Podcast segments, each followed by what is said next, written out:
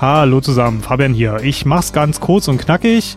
Wir sind immer noch in unserer Pause, bereiten die nächste Season vor und deswegen gibt's hier wieder was Altes zu hören. Diesmal mit einer Folge, die wir ursprünglich im Jahr 2017 aufgenommen haben, mit auch noch etwas älterer Technik. Ich hoffe, es ist trotzdem noch hörbar und ich hoffe, ihr habt viel Spaß mit Dead Space, einem unserer absoluten Lieblingshorrorspiele.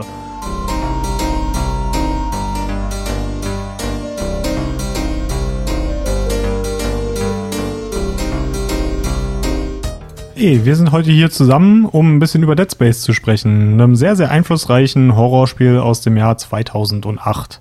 Wie thematisch, so kurz vor Halloween. Als ob wir es geplant hätten. Ja, und als ob das nicht jeder andere YouTube-Kanal oder Podcast oder so nicht auch machen würde. Und als ob wir das Thema nicht bis zum letzten bisschen ausquetschen würden, ein bisschen über Dead Space reden. Ein das- ganz klein bisschen. Als ob wir nicht vorher schon wussten, dass wir auf die Gliedmaßen zielen müssen. Auf, auf was? Auf die Gliedmaßen zielen. Wie zielen? Ja, Wir sind doch Ingenieur. Ja, ich weiß, aber naja. Ich, ich verstehe überhaupt nicht, wovon du redest. Wir kommen hier nämlich gerade erst an, weil die Ishimura ein Notsignal abgeliefert hat und da unsere Freundin drauf arbeitet. Ja, Äh, Pech. fern, fern ab von uns. ja, Skype hat nicht mehr funktioniert. Skype. Ja. Ja, kein Wunder, ne? Deswegen äh, recorden wir ja auch alles lokal hier. Richtig. So, wir sind also auf dem Weg zur Ishimura und äh, wir sehen jetzt Isaac zum ersten Mal im Spiel und er hat seinen Helm nicht auf, was wir für den Rest des Spiels eigentlich nicht wiedersehen werden. Und er sieht auch unglaublich stereotypisch aus, sage ich jetzt mal.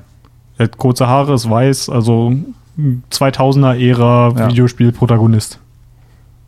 Ja, hat mich nicht so interessiert, habe ich nicht hingeguckt. Ah, Intro, ich gehe mir mal kurz einen Kaffee machen. ja, ich weiß nicht, ja, du kommst so aus dem Hyperspace raus und siehst vor dir halt nicht nur die Sonne, die dich anstrahlt, sondern auch dieses Schiff, was da irgendwie in der Atmosphäre von diesem zerbrochenen Planeten rumfliegt. Da gucke ich jetzt ehrlich gesagt nicht auf den Kopf von so einem Typen, der sich gerade dann einen Helm aufsetzen will. Den kann man auch erst sehen, sobald man gelandet ist, nach, dem, nach der schönen Bruchlandung, die sie da hinten. Recht? Ja. Also vorher geht's gar nicht, aber erst nachdem man gelandet ist, hat man auch eine Kontrolle über die Kamera. Mhm, okay, wusste ich jetzt gar nicht. Ich musste das Ding ja mehrfach starten, wegen meinem kleinen Absturz, den ich hatte, Mhm. als ich die Framerate noch nicht limitiert hatte. Achso, den Absturz meinst du? ja, den einen Absturz. Ich glaube, den hatte ich sogar im Livestream, oder? Ich glaube ja. Ja, hm, super. Und ja, jedenfalls, da ich dann den an, vordefinierten Anflug schon kannte, hatte ich also genug Sachen, mit denen ich mich ablenken konnte. Ja, wir sehen das Video von seiner Freundin, wie heißt sie noch gleich? Nicole. Nicole, genau. Nicole. Die sagt, äh, ach Isaac, ich wünschte, du wärst hier, ich wünschte, ich hätte dich nochmal gesehen und alles geht den Bach runter und wir machen uns schon ein bisschen Sorgen, oder? Also, ich zumindest. Ich weiß nicht, wie sehr ihr euch mit dem Protagonisten identifizieren konntet. Also in meinem äh, Kopf hat sich vor allem eine Message breit gemacht: Space, Space, gotta go to space, gotta see it all. Was? So gut sieht das aus. Ich, hab, ich war so abgelenkt von den ganzen, von diesen Meteoriten oder Oh. Teilen, die da rumfliegen und dass man dann, äh, die Ishimura, dass die so geil ins Bild kommt, weil sie hinter diesem großen äh, Gesteinsbrocken hervorkommt und ich habe dann schon gedacht so, okay, ja, Body klingt ganz schön verzweifelt, leider nur mit deutscher Synchro, auf Englisch kann man es auf der PlayStation 3 nicht zocken. Ach so, siehst du, ich wusste gar nicht, dass das eine Deutsche hat. Hat eine deutsche, ja, leider. Äh, es geht eigentlich, es geht. Es gibt schlimmere. Mhm. Äh, und ja, da war ich dann so ganz okay überzeugt davon und habe halt gedacht, oh, okay, Nicole, hm, schade, dass der gerade nicht so gut geht. Dass eine Depri-Phase hat, weil ihr WLAN jetzt down ist. Ja, Paul, du hast ja zu mir mal gesagt, äh, Space sieht immer geil aus in Videospielen. Was ist deine Space-Note für Dead Space? Naja, den sieht man ja eigentlich relativ selten. Von daher, ähm, also in der Anfangssequenz hat er mich sehr, sehr überzeugt. Sehr gut.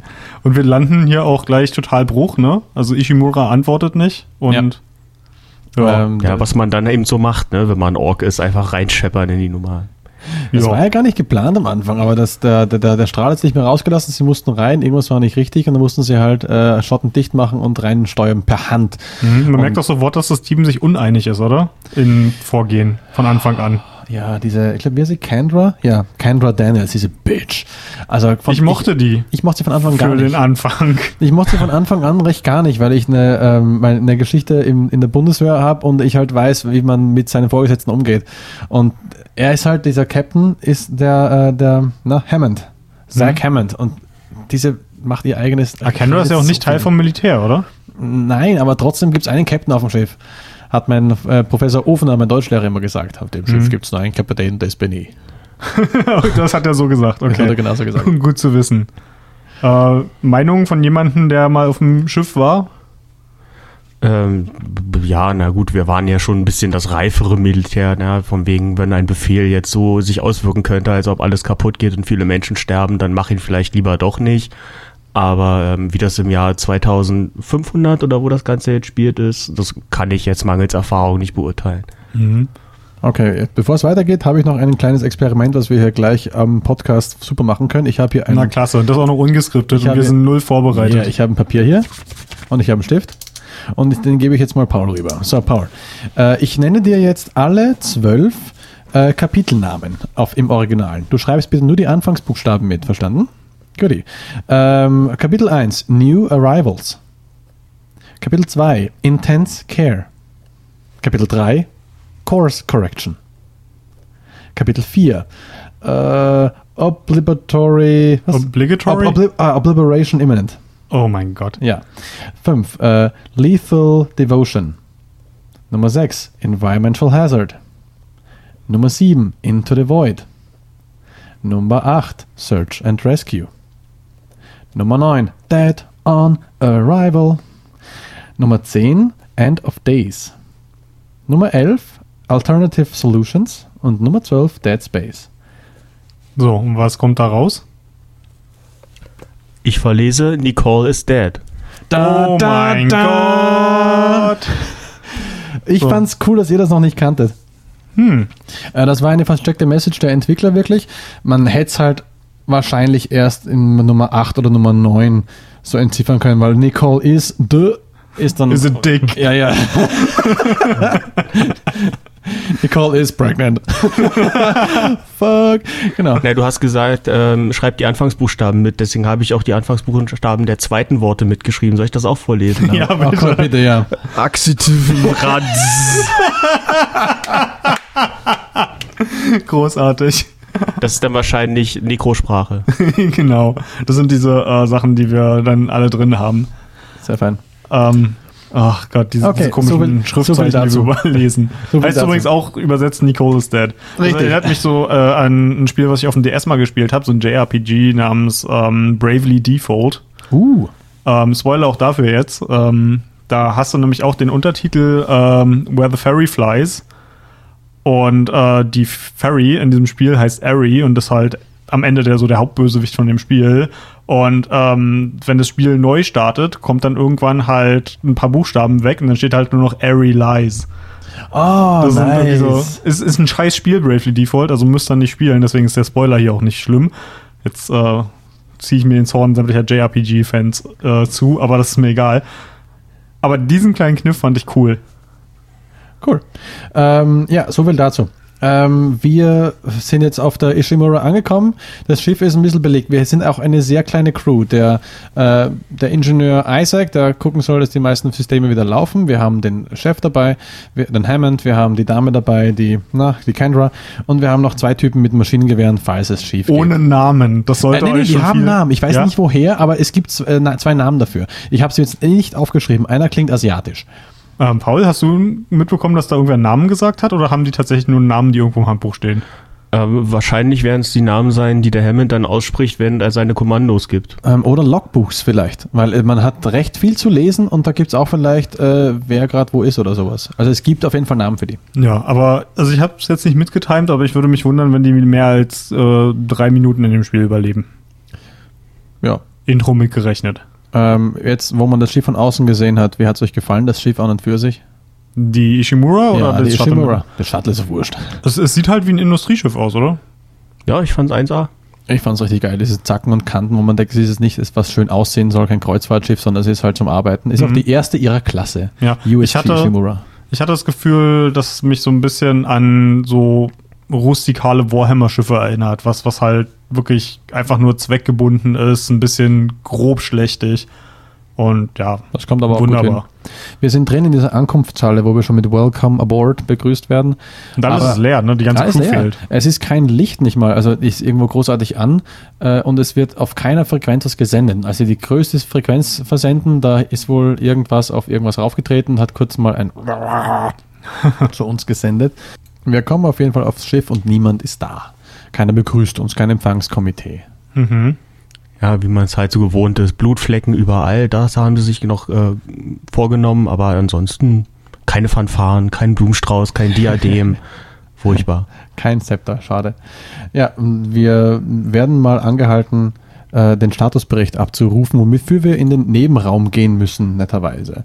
Und äh, kaum sagen wir, okay, Energie umleiten und lass mal sehen, äh, wird auch gleich das System angeschmissen und tut das, was es immer macht. Es sagt, ach, fuck, Quarantäne, irgendwas, was nicht menschlich ist und nichts, was hier drin sein soll, ist aber hier drin und schlägt an. Und da denkt sich Hammond erstmal, nee, nee, wird nichts Großartiges sein. Und ja, wir Es ist halt auch nicht ganz so eindeutig wie jetzt zum Beispiel in der UAC bei Doom, wo sie gleich sagen, äh, Dämonenpräsenz ist außer Toleranz.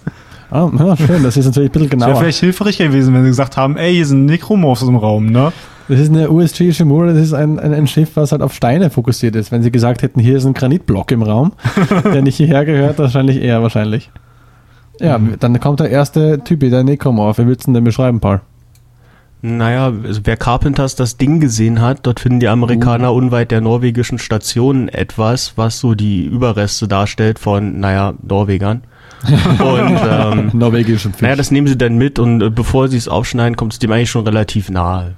Okay, cool, weil äh, da habe ich einen kurzen äh, Fact. Die äh, Entwickler des Spiels mussten sich wirklich eine lange Zeit lang mit äh, verstümmelten Personen, Autounfällen, also wo wirklich äh, tote menschliche Körper wirklich deformiert worden sind, äh, auseinandersetzen, um daraus auch ihre Muse zu gewinnen. Und Jetzt das doch einfach das Ding geguckt.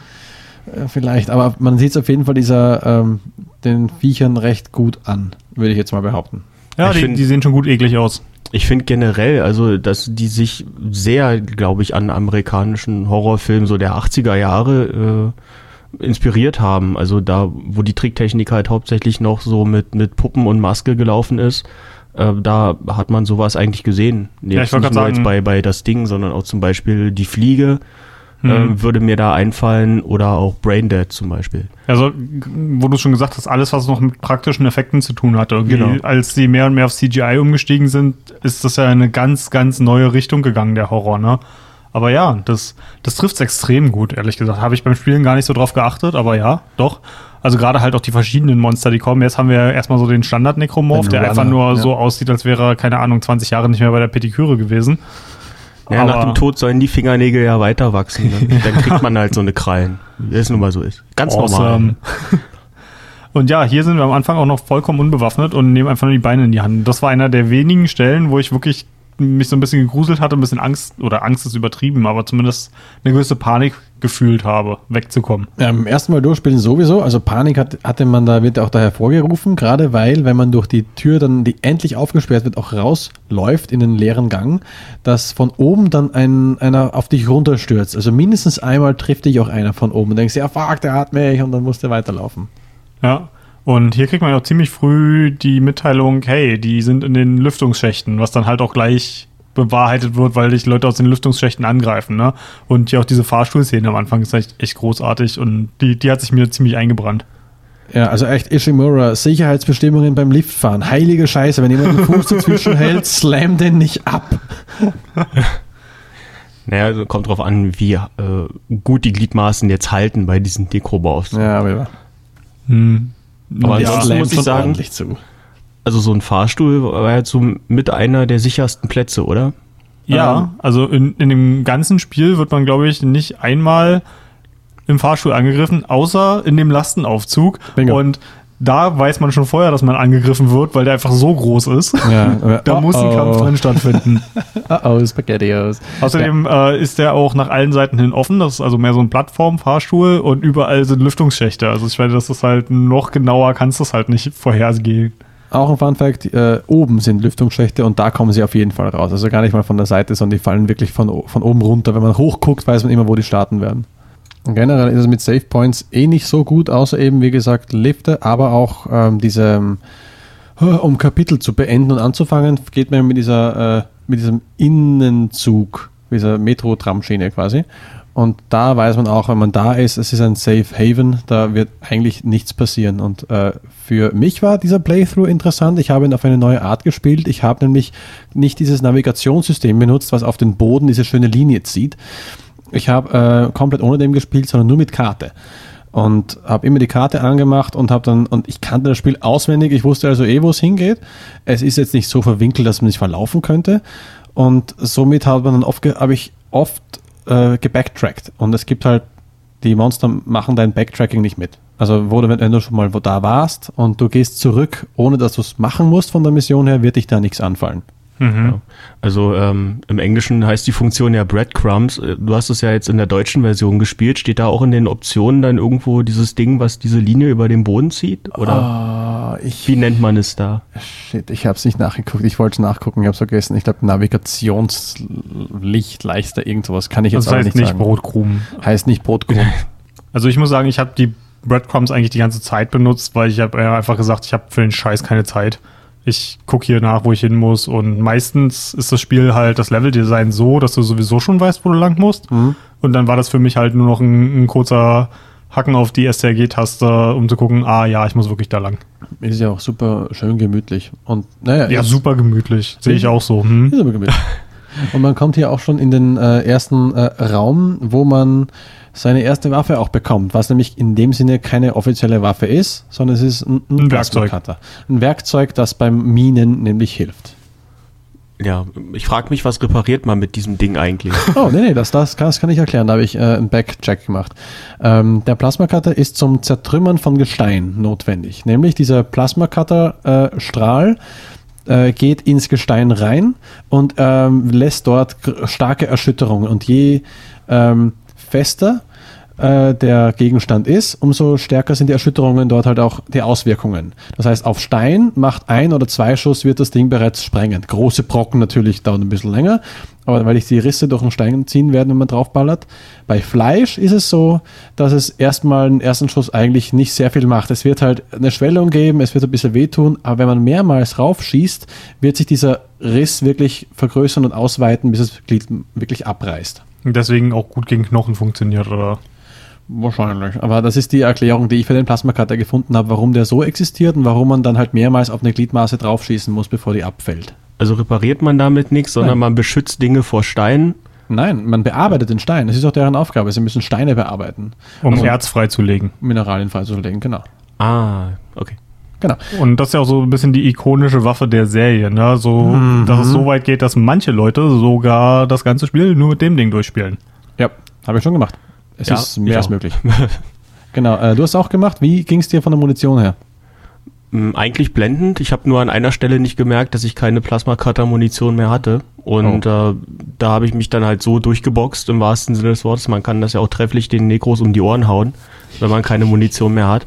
Aber ansonsten ist es eigentlich relativ lässig, nicht ständig im Auge behalten zu müssen, welchen Munitionstyp man jetzt mitschleppt, sondern einfach an der nächsten Station das Inventar leer machen und dann äh, Plasmakater-Munition reinschaufeln und gut ist. Und ja, es äh, wird relativ schnell an Wirkung verlieren, aber wenn man das Ding ein bisschen aufgepumpt hat, man kann ja sämtliche Gegenstände in dem Spiel verbessern, äh, wird das wirklich sehr mächtig. Ähm, dafür gibt es auch ein Achievement, zumindest auf der Konsole, wenn du es nur mit dem Plasmakarte durchspielst. Also wenn du keinen Schuss mit einer anderen Waffe abgibst, bekommst du ein Achievement. Da, wo ich den Namen jetzt leider nicht weiß, aber du hast ein Achievement für Plasmakarte Only. Ähm, und irgendwas quasi, dass man dem Werkzeug treu bleibt, irgend so ähnliches. Mhm, also auf dem PC gab es das mal, mhm. aber dadurch, dass das Spiel irgendwann von Games for Windows Live zu Steam rüber geswitcht ist, gibt es gar keine Achievements mehr. Ah, okay. Ähm, ja, und es macht dir auch einen Vorteil, nämlich jegliche Munition verkaufst du, die du nicht brauchst. Und du brauchst keine Knoten, also Auf-Level-Materialien für andere Waffen, sondern nur für deinen Anzug und dich. Und dann hast du echt schnell mal genug. Ja, mhm. also ich habe das ganze Spiel mit zwei Waffen durchgespielt. Das ist halt auch so ganz geil, dass du dir selber aussuchen kannst, hey, wie viel, wie viel Variablen willst du haben? Also ich finde halt die Pulse Rifle ist unglaublich stark für alles, wo der Plasma-Cutter relativ schwach ist. Also es gibt ja zum Beispiel diese kleinen Monster, die ja. drei Tentakeln ausfahren und auf dich schießen. Gegen die ist die Pulse Rifle absoluter Müll. Ja. Plasma Cutter super effizient. Andersrum, die Viecher, die auf dich zugerannt kommen, da ist die Pulse Rifle super stark und deutlich effizienter noch als der Plasma Cutter. Ja, vor allem, weil es auch diesen Stagger macht. Also es äh, hindert äh, die Monster am Vorwärtskommen auch mit ein, zwei Schüssen. Da hat der Speedrunner auch sowas gemacht, wo man in diesem Raum auf dieses Übermonster warten muss und warten muss, bis die Tür halt auf ist. Hat er einfach immer wieder mal ins Bein geschossen. Bis es zu nah war, hat er was anderes gemacht, weil er halt jedes Mal mit der Waffe gestaggert hat, ohne aufleveln. Das macht es schon extrem stark. Und wenn man mit zwei Waffen durchspielt, schafft man es auf jeden Fall, seinen Rig komplett aufzubauen, Jo. beide Waffen komplett auszubauen und noch eine weitere Sache. Bei mir war es Stasis. Ja, Die ich ja, das immer ich wieder super vergessen praktisch. habe. Ja, fand ich aber super praktisch, die Stase. Gerade in, wenn in dem Verlauf, wie ich es dann gemacht habe, auf unmöglich durchgespielt, dann ist das noch ein bisschen mehr wert, weil man Ich auch würde gerne sagen, das ist bestimmt sogar notwendig, oder? ja, weil man gerne mal davon laufen möchte und dann eben viele Dinge auch mal nicht killt. Ähm, da jetzt auch die Zuhörer wissen, dass wir keine andere Waffe verwendet haben, äh, will ich kurz mal vielleicht Ihr die beide, vorlesen. Äh, wir haben Plasma, ich habe nur Plasma Cutter verwendet und später, oh, Entschuldige, eine habe ich verwendet, die komische äh, Contact Beam, quasi ein Sniper-Gewehr. Ähm, Okay, ich wusste gar nicht, dass es sowas gibt in dem Con- Spiel. Contact Beam, du hast es gesehen. Ich wollte es dir im Stream sagen, dass die wirklich OP ist und wie ein Sniper zu handhaben ist. Äh, massiver Schaden, auch auf eine hohe Reichweite. Und das Special ist, dass du, glaube ich, in den Boden reinschießt, was eine mega Druckwelle macht. Habe ich nie benutzt. Aber das Ding schaltet ordentlich, macht ordentlich Schaden. Also diese Babys, diese Necro-Babys sind, die starken, sind mit zwei Schüssen platt.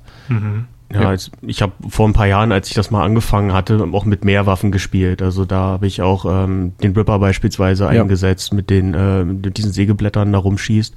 Äh, fand ich jetzt ehrlich gesagt nicht so toll. Da ist der Plasma Cutter irgendwie doch deutlich wirkungsvoller. Den Flammenwerfer habe ich benutzt. Der ist besonders für dieses kleine Kruppzeich, was einem über die um die Füße krabbelt, natürlich sehr hilfreich. Und ähm, Pulse Rifle, fand ich einfach nur schlecht.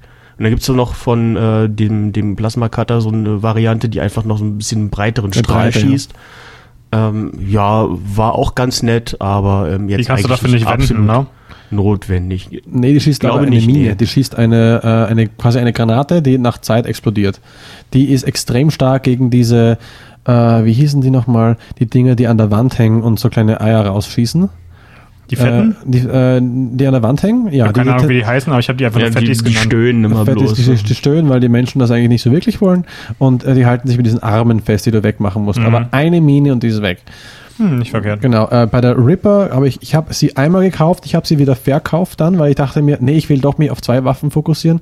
Und äh, ich hatte eine Szene, wo der Ripper mich sowas von beschützt hat, weil du mit einem einzigen Schuss, wenn das lang genug sich dreht und auch genug Schaden hat, echt viele platt machen kann mit nur einem einzigen Schuss. Und das ist sehr wertvoll gewesen. Und gerade im zweiten Spiel, worauf wir irgendwann mal zu reden kommen werden, bestimmt, ist der Ripper sowas von overpowered. Weil du dadurch alles durchsendst mit einem einzigen Schuss. Mhm. Jetzt haben wir ja schon gehört, dass wir ziemlich viele Schneidwerkzeuge hier haben. ähm, gibt das Spiel denn dann irgendwie einen Hinweis, warum man vielleicht so viele Schneidwerkzeuge brauchen könnte? Hm, wie meinst du? Also für die, für die äh, Viecher jetzt? Ach so, hm, ja.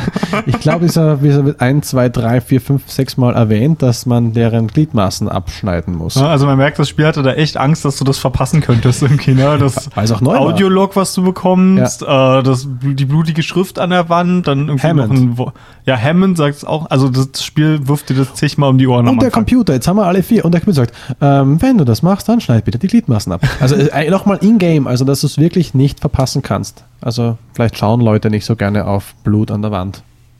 Hm, ich finde das eigentlich recht dekorativ hier in dem Spiel. Vielleicht haben wir ein paar. Phobiker unter uns, die das kein Blut sehen können. Ich glaube, für die ist aber auch Dead Space nicht das richtige Spiel. Ja, so richtig. Ähm, und jetzt haben wir endlich mal ein Ding, wir haben ein paar Schüsse und jetzt geht's weiter. Wir werden dann zum ersten Mal einem dieser Viecher, sehen wir auch da, was durch die Tür kommt, einen Typen noch äh, zermetzt, zerschnetzelt und dann zu uns kommt und wir schneiden ab. Ähm, hier kommen wir dann zu der Stelle, wo äh, wir die beiden anderen Crewmitglieder, die Überlebenden, noch sehen, nämlich Zack und Kendra. Die Zack? beiden, Zack, Zack Hammond. ah, siehst du, ich habe seinen Vornamen überhaupt nicht Also mitbekommen. äh, Hammond und Kendra. Ich find's hey, komisch. Zack. Und beide sind auf der anderen Seite der Quarantänestation, äh, der Quarantäne-Ding. und jetzt müssen wir, äh, jetzt alles, was zu reparieren ist, ist auf unserer Seite. Na, was für ein Glück, dass wir auch Ingenieur sind. ja, und ein, ein Glück, dass Isaac auch nicht widerspricht, ne? Ja, ja, nicht widerspricht. Er Ja. spricht überhaupt nicht. Wenigstens einer, der mal auf seinen Captain hört. Richtig. Äh, nicht so wie diese bescheuerte erste Offizierin. Äh, dann frage ich, frage ich euch mal, wie gefällt euch der äh, sprachlose Typ? Äh, tut, was er soll. Er ist quasi eigentlich nur die, der verlängerte Arm des Spielers sozusagen. Also ich musste da sozusagen mich ein bisschen, mein Unglauben davon ein bisschen wegbringen, zu sagen, ey, der Typ hier macht alles, was man ihm sagt, hat überhaupt keine Anzeichen von Angst oder so. Der ist halt einfach wie so eine Maschine. Ich habe das dann einfach ignoriert. Ich muss sagen, das macht der zweite Teil meiner Meinung nach mit Abstand viel, viel besser, dass er Isaac auch mit Emotionen zeigt, mit Sprachausgabe und was nicht allem. Aber da muss man hier bei Dead Space, glaube ich, einfach drüber hinwegsehen. Ja, also im zweiten sogar die Personalität, dass sobald ein Typ da ist, sein Helm abgeht und der sagt, hey, ich habe, wieder, ich habe ein Gesicht. Ja. Eine Sache, die ich beim zweiten so geil finde, wenn du anfängst halt mehr und mehr auf Gegnern rumzustampfen, fängt auch an zu fluchen. So, fuck, fuck, fuck. Das, Ja. Da kann ich mich super mit identifizieren. Das ist so, wie wenn ich mir den Zeh stoße, dann, dann fluche ich auch immer laut los. Und ich glaube, wenn du auf Necromorphs rumstampfst, ist das genau das gleiche Gefühl. Und Stampfen ist ja auch ein sehr wichtiges Gameplay-Feature, was ich später noch dazu kommen werde. Im ersten auch schon? Ähm, ja, Ja. ja, Ja. das macht man. Gelegentlich, wenn man nicht einfach weggeht oder wenn man diese wabernde Masse nicht einfach in irgendeine andere Richtung wabern lässt und in irgendeine andere Richtung läuft. Ich finde es aber ehrlich gesagt ganz gut, dass äh, Isaac einfach wirklich gar nichts macht. Ja, weil äh, er damit dem Spieler komplett selbst überlässt, wie er jetzt mit dieser Situation umgeht. Ja, wenn man jetzt eben, äh, so wie du, jemand ist, der sagt, das geht mir alles auf die Nerven, ich schieße einfach alles weg, dann würde natürlich ein Protagonist, der ständig sagt, fuck, fuck, fuck you, äh, würde super passen. Du würdest dich aber ärgern über jemanden, der die ganze Zeit einfach nur Angst hat und dir die Ohren voll winselt, beispielsweise. Genauso gut andersrum, wenn man sich so richtig zünftig gruseln will, dann braucht man auch keinen, der sagt, "Oh, take that oder irgendwie sowas. Ähm, sondern es überlässt es einfach dir komplett selber, wie du jetzt mit dieser Situation umgehst. So, er ist einfach wirklich nur dein Avatar im Spiel. Ja, das, das ist auf jeden Fall die, die positive Seite von dem Ganzen, ja. Ja, da fällt mir jetzt auch eben auch noch ein. Im ersten hat er eben noch keine Ahnung, worauf er trifft und ist eben eigentlich voll äh, voller Furcht. Und im zweiten weiß er, woran er ist. Ja, quasi und der sich nicht mehr Marker-Fachmann. erschrecken. Ja, und muss sich nicht mehr so davor fürchten und kann eben dann damit fluchen und sagen, oh shit, und dann gleich weiterschießen. Du schon wieder. Fick dich. Richtig, richtig, genau. Wo sind deine, kann ich dir mal äh, an die Hand gehen? Chuck, Hand ab. Ich stelle mir gerade vor, wie, wie er irgendwie so in so einer Nachmittagsfernsehsendung eingeladen ist. Isaac Clark, Marker Fachmann. Jetzt zugeschaltet. Ingenieur, Techniker und äh, Markerfachmann. Ähm, ja, und der Markerfachmann muss hier die, dieses, dieses Tramway, wie haben Sie gesagt, mal, dieses, dieses Tram-System für Ishimura reparieren. Genau. Ähm, denn ein Waggon ist äh, kaputt, der schwebt auch dann später mal, äh, hängt da mal rum und ist kaputt und muss repariert werden.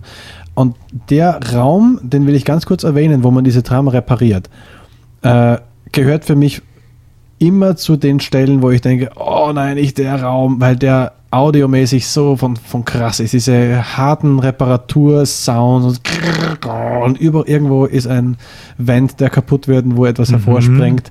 Also das ist wirklich eins, wo, wo meine Ohren vergewaltigt werden Das, jedes das ist Mal. doch da, wo, wo diese komischen Säulen aus der Wand rauskommen, Ja. die das Diese- diese, die Greifarme. Waggon halt durch die Gegend schieben, ne? Genau. Ja.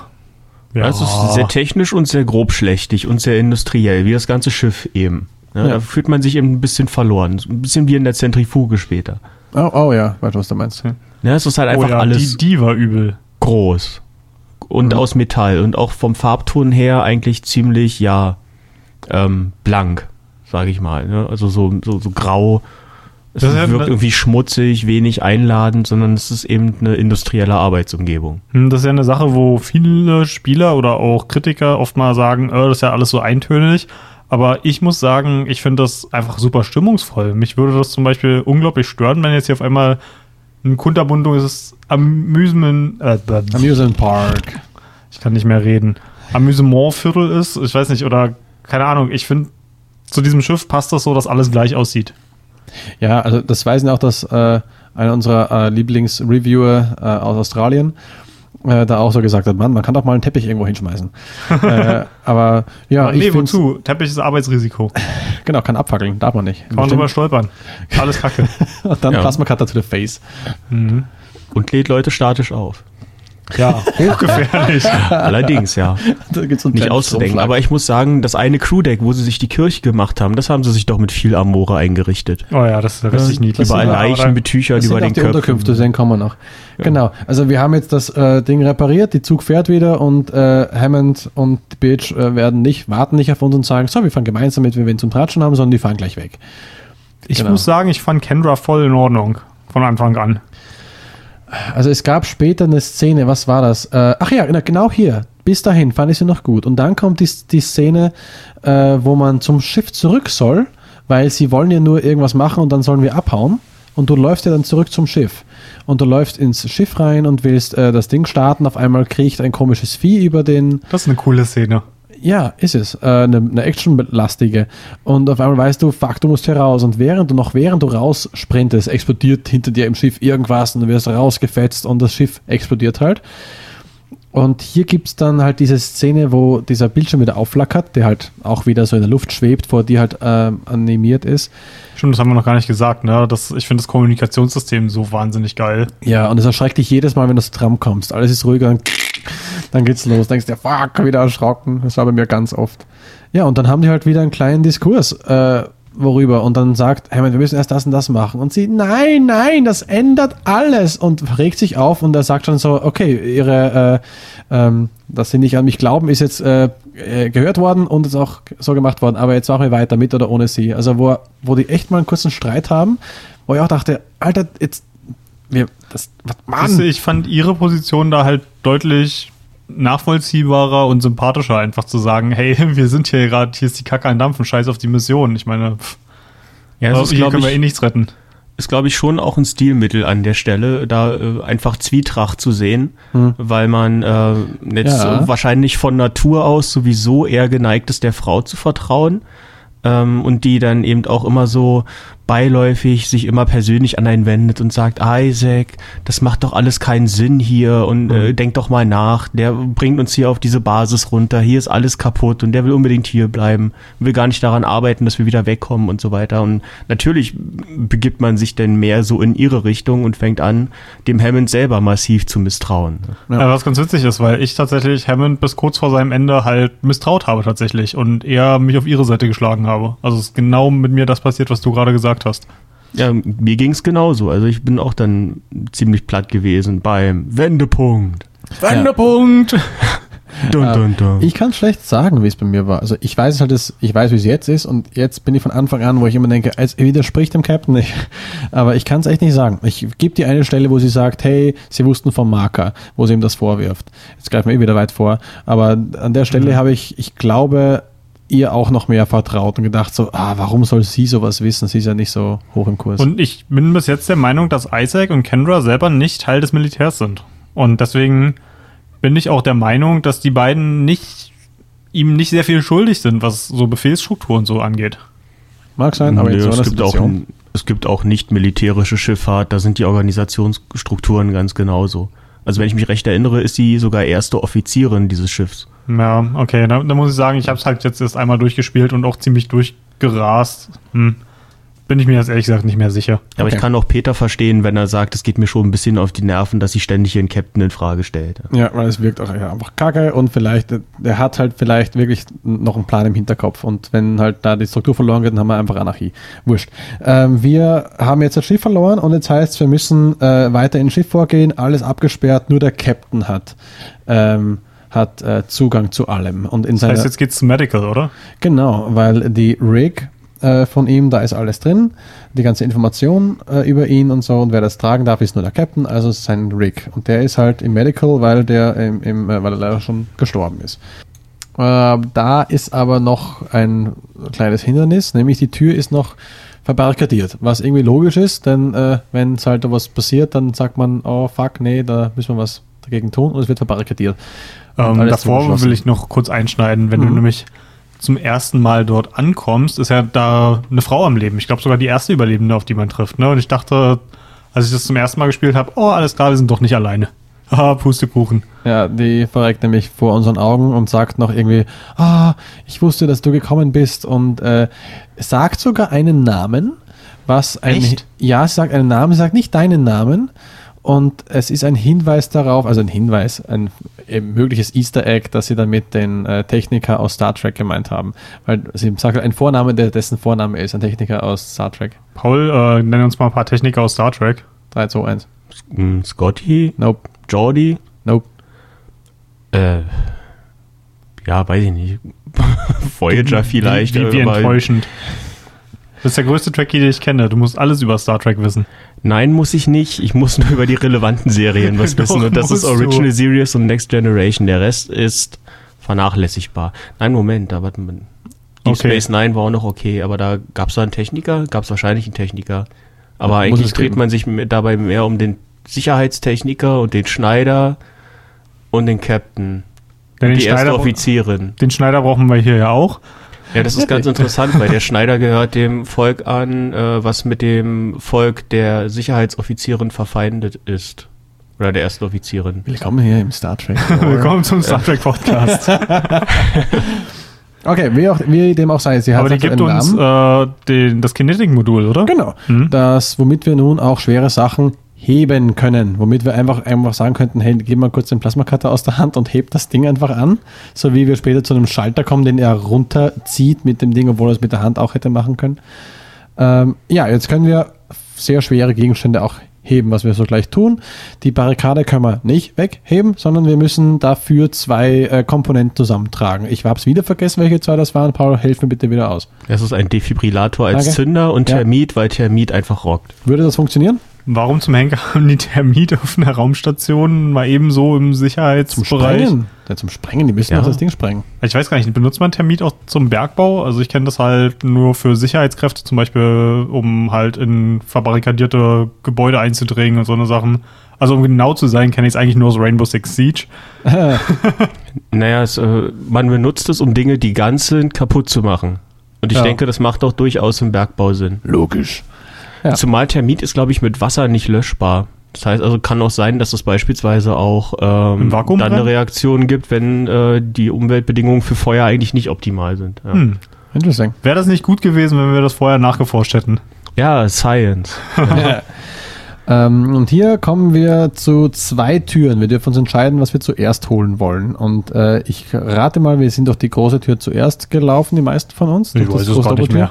Das ist halt auch so ein bisschen das Problem, wenn ich mich an Dead Space erinnere. Das hat alles wahnsinnig viel Spaß gemacht, aber auf der anderen Seite es sieht halt auch alles sehr, sehr ähnlich aus, ne? Hm, Ja, wenn ich also für mich jetzt nicht mehr, weil ich halt jetzt wirklich auch die, äh, die ganze Map immer im Kopf Ja, dann habe. sag du doch, wo du lang gelaufen bist. Also ich bin von Anfang an immer gleich rechts, weil es die größere Tür ist und man, ich glaube auch von, von seinem Navigationssystem da reingelotst wird. Und das ist die Stelle, äh, wo man es erstmal in einem dunklen Gang sich befindet. Wisst ihr, welchen ich meine? Der, der sich, Ja klar, den dunklen Gang in der Ishimura. Ah, der sich zu einem, der ganz lang ist, dann zwei Rechtskurven macht und wieder zurückläuft, genauso lang. Wo man reingeht und man hört ein dumpfes Poch, Poch. Der Headbanger, ja, den fand ich gut. Ah, Poch. Und man kommt näher und äh, das Licht spielt verrückt und Poch, Horrorklassiker. Poch, das Licht geht aus, Poch. Und dann macht es kurz und dann Poch, Poch. Und dann geht man weiter und dann sieht man einen Schatten und dann sieht man, dass ein Typ da steht und der halt mit dem Kopf gegen die Wand hämmert. Auch ein Überlebender. Ja, der zweite Überlebende. Ja. Der macht aber auch nicht lange, ne? Nee, das macht einen richtig saftigen Klatsch. Und der Junge ist leider tot. Ähm, und Nicht ja. nur er. Also für einen Medical-Abteil liegen hier allgemein ganz schön viele Leichen rum. Ja, und äh, ich hatte da schon irgendwie, hm, war das da schon im ersten? Ich glaube im ersten Walk äh, nicht, aber ab dann habe ich immer im Kopf gehabt, sobald du Leichen siehst, tritt mindestens ihre Beine nieder. Und dein Tritt ist ja deswegen eine beste Funktion, weil es keine Munition kostet und du einfach die Gravitationsstiefel auf mal 500 einstellst und du runterstormst, was da geht. Und eben die Gliedmaßen, zumindest die Beine abtrennst. Das habe ich seitdem ja bei jedem gemacht. Das sieht auch schon ein bisschen albern aus, oder? Bestimmt. Also zum Glück sieht es ja keiner, weil keiner überlebt. ja. Äh, und hier kommt dieser große Science-Raum, wo wieder so eine Quarantäne hervorgerufen wird, wo man zum ersten Mal auch, ich glaube von den, nee, von den Schwangeren glaube ich noch nicht, aber äh, von den, Den, anderen. die Spucker sind hier, glaube ich, zum ersten Mal Ja, da. die Spucke sind zum ersten Mal da. Die mit den äh, Stahlhosen. ja. Es gibt zumindest ein paar, die Stahlhosen anhaben, wo du die Füße einfach vergessen Mhm. kannst. ja. Wie fandet ihr diesen, äh, diesen Horror-Effekt mit dem dunklen Gang? Hm, ja, es ist halt irgendwie so ein Horror-Klischee, dass mich das nicht Au. mehr sonderlich juckt. Irgendwie, oh ja, Typ klatscht seinen Kopf gegen die Wand. Das hat man halt schon tausendmal gesehen. Irgendwie. Also ja, es hat einen coolen Effekt, aber es ist halt jetzt auch schon ziemlich breit getreten. Paul, hilf mir hier. Ja, nee, ich, das hat mich ehrlich gesagt auch etwas gefühlskalt gelassen. Also ich, ähm, ich habe ja meinen ganzen Walkthrough auch aufgenommen, weil du ja darum gebeten hattest, damit du dir das angucken kannst. Und ich ich. hatte sofort gedacht, das nenne ich Headbanger, wenn ich das benennen muss. ja. also das war, ähm, naja, unnötig eigentlich. Okay. Ähm, Generell muss man schon sagen, wenn man viel Horrorfilme guckt, dann sieht man in Dead Space eine ganze Menge Sachen, wo man echt denkt, ja, kenne ich schon, kenne ich schon, kenne ich schon.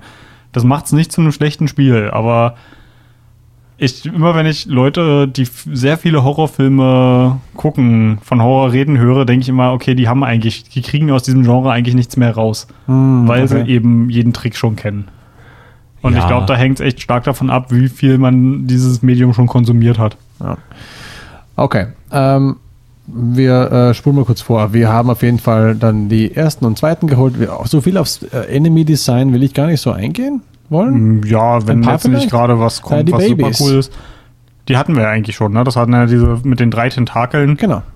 Die da Tentakeln, die da ähm, auch diese komischen, ich glaube, es sind so Knochenschrapnelle, die sie da abfeuern. Ja, das, das habe ich von Anfang eigentlich nie wirklich rausgefunden, was ja, das aber, sein ist, soll. Aber, aber sie verwenden halt wirklich alles, was ihnen da im Körper zur Verfügung steht. ich weil- hinterfrage Dead Space halt auch nicht, weil wenn du anfängst, den Scheiß zu hinterfragen, dann ergibt so wenig Sinn. Und das, nee, und da würde ich sagen, nee. Also, äh, wenn du mir ein Beispiel gibst, kann ich sagen, ob das stimmt, aber bei mir macht im Kopf sehr viele Sachen davon immer einen Sinn. Sie haben zumindest versucht, alles so realistisch wie möglich, nee, so cool wie möglich zu machen und so ja, so cool nutzen. wie möglich, Ja. aber nicht wissenschaftlich nachvollziehbar. Also, das aus diesen komischen Runnern, diesen ersten Gegnern, diese komischen Messer, wirklich wie Messer rauswachsen, Mhm. ja, hätten sie auch einfach nur scharfe Knochen nehmen können, ja, verständlich. Aber es, ja, wirkt halt cool und man weiß, es ist Knochenmaterial. Ja, das ist ja auch cool. Also mir hat das Gegnerdesign komplett gefallen. Da mag ich jetzt vielleicht ein Exot in dieser Runde sein, aber ich habe mich jetzt weder an irgendwelchen rauswachsenden Messerklingen noch generell daran gestört, dass sie jetzt keine Genre-Standards 100% neu erfunden haben. Nee, das, das will, ich will ja auch gar nicht sagen, dass es mir nicht gefallen hat. Ich will nur sagen, dass es mich nicht interessiert hat, wie unrealistisch das ist. Weil auf Realismus kommt es mir ja einfach nicht an. Ich will gut unterhalten werden und das hat funktioniert, weil das so, ja, Gegnerdesign 1A. ist halt einfach Genau. geil. Okay. Ähm, dann gehen wir wieder den Weg zurück und hier kommen uns zum ersten Mal diese, ich muss sie erwähnen, weil du sie gehasst hast, diese, die Muskelfleisch-Gegner, diese kleinen, tapsigen, äh, dreibeinigen Dinger, die am Boden Ach, zu ja, 20 oder so auf einen zukriechen. Das sind, glaube ich, einfach nur bewegte Muskeln, die ja trotzdem auf dich einhacken und so weiter. Äh, Wortmeldung, wer außer mir hat die noch gehasst? Ich, äh, ja, Sehr gut. Ich bin also nicht der Einzige. Ich glaube, ich bin in meinem ganzen Playthrough zu keiner Gegnerart so oft gestorben wie zu denen. Hast du nicht ihre Gliedmaßen abgeschossen? Ne, wie denn? also Moment, von, von welchen reden wir jetzt? Sind das diese kleinen, einfach nur mit diesen Diese langen, starksigen Beinen oder meinst du diese grauen Schwärme von irgendwelchen Glibberdingern? Ja, Glibberdinger. Ich meine nicht Schwärme, genau. Ja, ja. Ja, genau. Ja, die, die Glibberdinger waren ätzend. Wenn man keinen Flammenwerfer hat, dann ähm, sollte man die einfach in eine Richtung ziehen und in die andere Richtung weiterlaufen. Oder Tipp ist auch Stase. Wenn du die am Anfang erwischst, wo du noch quasi zusammen spawnen, ist eine Stasi-Attacke genug, um alle einzufrieren. Und dann läufst du vorbei. Ja, oder Pulse Rifle. Die macht Oh, aus denen eigentlich Pulse auch Rifle. super schnell Hackfleisch. Das Ding ist, wenn die weit genug weg sind, sind die auch überhaupt kein Problem. Das Problem ist halt, wenn du gerade irgendwie gegen was anderes Ja. kämpfst und die dann von der Seite kommen und dich halt im Stunlock halten, dann kannst du eigentlich gleich Restart drücken, weil selbst wenn die dich nicht killen, killt dich dann irgendwas anderes. Also Ja. das fand ich, keine Ahnung, die waren einfach lame. Ich Ähm, weiß nicht, die haben sich an mich dran gehängt, dann habe ich ein paar Mal die eine Taste gehauen. Ich glaube, E war das dann und dann Genau. waren die weg. Also Ja, die, wenn, wenn die, die hatten die, nie Probleme mit diesen wenn die Dingern einzeln sind, kein Problem. Aber wenn ein Schwarm plus andere Gegner, sobald die einmal an dir dran sind und noch ein anderer Gegner in Reichweite ist, Ja. haben die Hackfleisch gemacht aus mir. Weil die halt dich davon abhalten zu schießen. Und die hauen halt auf die ein und du machst dauernd so, ah, und dann bekommst dauernd Schaden. Also du kannst schon schießen, aber du kriegst dauernd Schaden durch die Dinge und du willst sie abwerfen und dann kommt halt das andere Vieh auf dich zu. Es ist mörderstressig. Hm. Ähm, mal noch eine andere Frage, nur für als, als Referenz. Äh, auf welchem Schwierigkeitsgrad habt ihr gespielt? Ich habe auf Medium gespielt. Okay, da ich das Spiel eben schon so oft kannte, wollte ich es wieder mal auf unmöglich spielen, was man bekommt, wenn man es einmal durchgespielt hat. Hm, okay, ich habe auch auf Medium gespielt. Okay. Und ja, eben auf unmöglich sind die Dinger auch fast immer entweder Instant Kill, wenn sie dich alle erwischen, wenn sie dich alle erwischen sowieso, und sonst sind die einfach Mörder äh, Pain in the Ass. Also die, die kriegen dein Health so runter und das ist immer sehr zum Verzweifeln gewesen bei den Viechern. Aber ich wusste zum Glück schon, wo die immer spawnen. Ähm, Wie sind es eigentlich auf unmöglich? Ist es tatsächlich so, dass du Ressourcenprobleme kriegst auch viel mehr? Ressourcenprobleme, ja, schon ein bisschen eher. Deswegen ist auch hier, wenn man nur mit der Pulse Rifle unterwegs ist, man fast besser beraten, weil man dann eben alles, was man an Upgrades-Material nicht einkaufen muss, einfach alles in Munition pumpt und äh, es halt trotzdem klug spielen muss. Und ja, die, die Gegner fressen halt enorm Schaden. Also zwei Glied, also eine- Gliedmaße, sagen wir mal, wenn das normalerweise zwei Schuss braucht auf normal, braucht es vier Schuss äh, auf dem höheren, auf dem Unmöglichkeitsschwierigkeitsgrad, was doppelte Menge, um ein Gliedmaße wegzumachen, die Beine jetzt erstmal, weil sie stärker sind, und dann zwei für die Arme. Also du brauchst wirklich schon mörder viel Schuss. Mhm, Weil ich hatte schon das Gefühl, auf normal zumindest ist es so, dass das Spiel dir eigentlich immer Munition in die Hand drückt. Wenn du gerade gar keine mehr übrig hast, dann findest du irgendwie durch Zufall beim nächsten Monster, das du killst, eine Handvoll Munition. Ja, und äh, ich, du hattest mich mal gefragt, ob es bei Health genauso ist. Und ich kann jetzt bestätigen, nein. Health bekommst du wirklich nur vorprogrammiert und ganz äh, extrem selten als Loot von den Gegnern. Jeder Gegner droppt, äh, droppt nämlich Loot und meistens ist es wirklich zu 99% Munition und sehr selten ist es mal ein Health Pack. Oder Also- Stasis. oder Start, ja, noch seltener. Aber du hast echt, also gerade ich und bei Unmöglich, habe echt mehr Probleme mit meinem Health gehabt als mit der Munition, mit der Munitionsknappheit, weil dann behilft man sich schon irgendwie. Also ich dachte beim Spielen eigentlich, äh, es ist quasi unmöglich, äh, out of ammo zu gehen und dann bin ich in einen Raum gekommen und das ist passiert, weil ich es nicht im Blick gehabt habe. Und ich hatte einfach keine Schuss mehr und habe mir dann damit beholfen, dass ich solche roten Gasflaschen, die gelegentlich auch mal rumliegen, dann mit der Stasis in die Gegner geschossen habe. Ähm, und ansonsten habe ich sie halt verkloppt. Ja, dann ähm, habe ich auch mal die ganzen Health Packs gebraucht, die ich am Anfang eigentlich eingesammelt habe, die aber, die ich dann am Ende aber schon wieder verkauft habe, weil mein Inventar voll damit war. Und ähm, ab dem Zeitpunkt habe ich eigentlich darauf geachtet, dass ich mindestens 100 Schuss für meinen Plasma-Cutter Äh. im Inventar hatte. Also dann, das ist mir nicht nochmal passiert. Damit ist man gut beraten. Du hättest auch im Notfall die Klingen der Gegner nehmen können. Ähm, wenn du nämlich auf einen Gegner zielst und äh, dieses Heranholen-Ding machst, also das Greifen, na, was war das nochmal? Die Straße, sondern das andere. Ähm, quasi die, die Macht nutzt, die Telekinese. genau. äh, wird zuerst der Drop geholt äh, von der Priorität her und wenn du es dann nochmal machst und das Ding klingen hat wie die normalen Runner, werden seine Messer äh, rangeholt und die werden, Das werden reißt du die denn direkt ab oder Ja, funktioniert ja. es nur bei Du Leichen? reißt sie ab. äh, wenn, nee, nee, äh, nicht, wenn sie leben. Natürlich nicht, wenn sie Ah, leben. okay, das wäre wär zu krass. Nee, nee, wenn sie tot sind, äh, äh, reißt du die Dinger einfach ab und kannst sie wirklich wie ein starkes Geschoss verwenden. Manchmal liegen ja auch solche komischen äh, Kreissägen oder so Propeller rum, die aus den Vents noch kommen. Die kann man ja auch recht gut schießen. Und die Messer funktionieren da genauso. Mhm. Also ich kann mich erinnern, das bei Dead Space 2 deutlich mehr genutzt zu haben. Ja, kann sein. Ja, weil sie es da auch recht schnell mit diesen äh, ganz am Anfang machen, glaube ich. Aber gut. Ähm, wir kommen zum zweiten, äh, zur zweiten Tür, in die man rein muss. Da muss man, äh, da kommt man in erstmal diesen Raum, diesen keine Gravity Raum. Wie hat es euch da gefallen da drin? Tja, da muss man erstmal lernen, äh, damit umzugehen.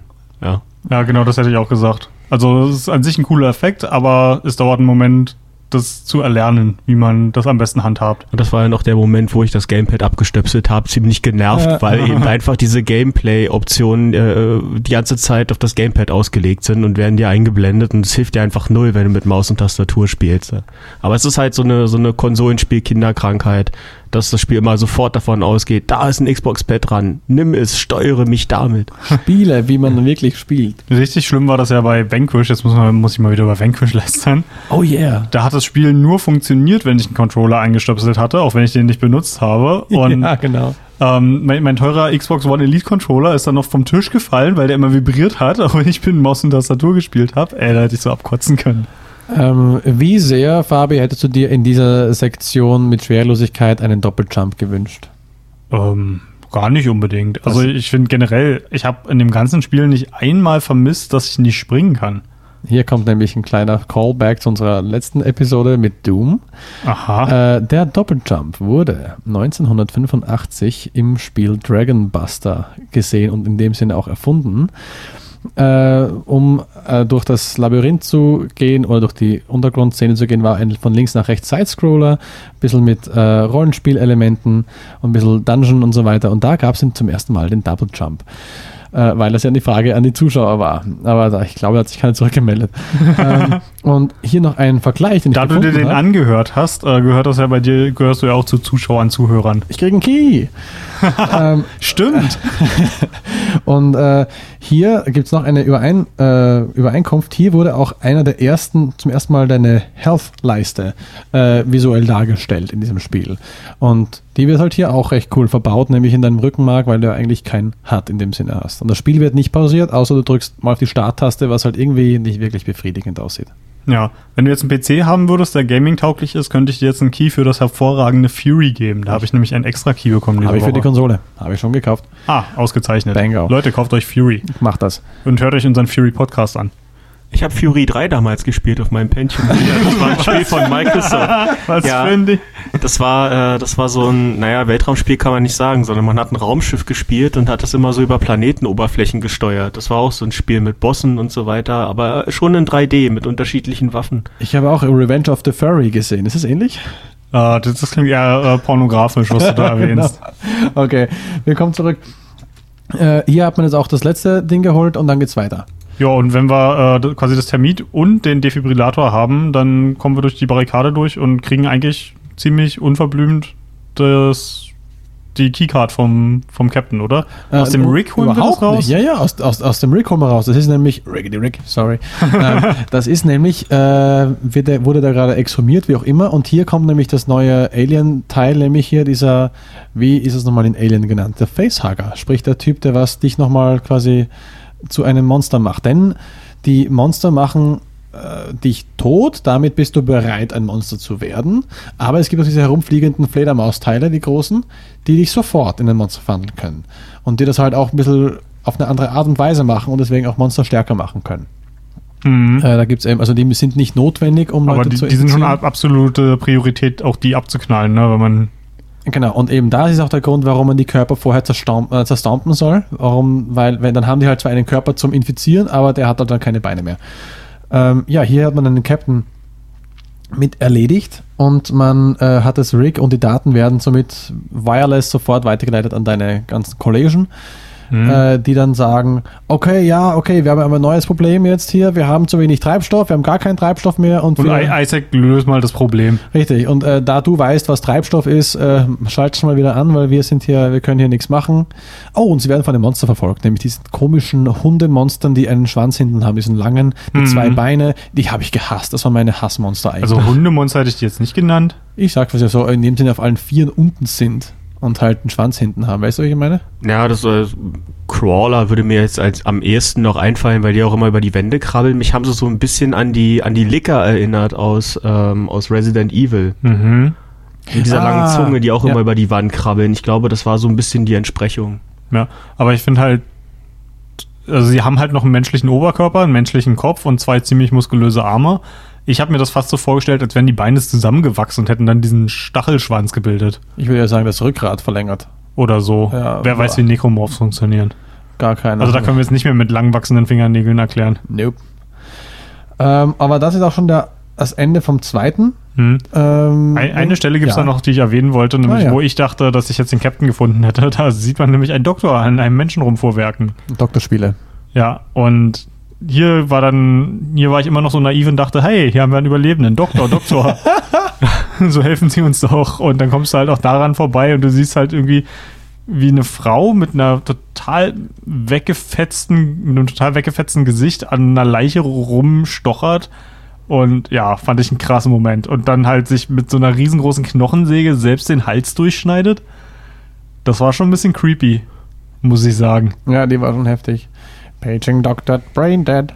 Wo ich sagen muss, also wenn man jetzt so eine Szene da schon reinbaut, ja, dann kann sie aber auch richtig zünftig abkrepeln da die ganze Zeit und nicht einfach nur tot sein, weil äh, sich da schon selber mit so einer Knochensäge den Hals durchschneiden, okay, aber dann einfach sofort instant tot zusammenbrechen, finde ich dann auch ein bisschen arm. Obwohl das halt irgendwie schon zeigt, wie krass weggetreten die schon sein muss. Ja, sicherlich. Ja, also der Marker beeinflusst ja alle äh, Lebewesen um einen herum, dass sie entweder suizidal oder aggressiv werden. Und halt beides hilft, dass halt totes Gewebe entsteht, was halt dem Marker weiterhilft. Okay, äh, wir wollen also jetzt den Treibstoff weitermachen. Wir kommen also in dieses Maschinendeck, das große. Mhm. Und hier kommt man in dieses kleine Vorhub-Raum. Da gibt es auch so ein Verkaufen und hier gehen mehrere Wege ab, die man halt nach der Reihe erst nutzen kann. Und hier habe ich die Stelle, die mir sehr wichtig war, ähm, warum man die Leichen zertreten soll. Ich, hab, ich kam nämlich. Genau, hier wusste ich nämlich noch nicht, dass man das machen sollte. Richtig, aber ich habe es per Zufall gemacht. Ich wollte sehen, ob es funktioniert, keine Ahnung. Und hier sitzt halt dieser, naja, Arbeiter also einen Monitor und guckt, dass alles funktioniert. Hat die naja, die, der, der saß da mal. Jetzt Ja, hängt ne, halt sitzt seine Leiche noch so halb im Stuhl. Genau, wie halt das. Äh, äh, das Also Ding- wenn ein echter lebender Mensch da so sitzen würde, dann hätte der spätestens nach fünf Minuten enorme Rückenprobleme. Genau. Äh, und hier habe ich halt auch mit einem Storm seine Beine abgemacht.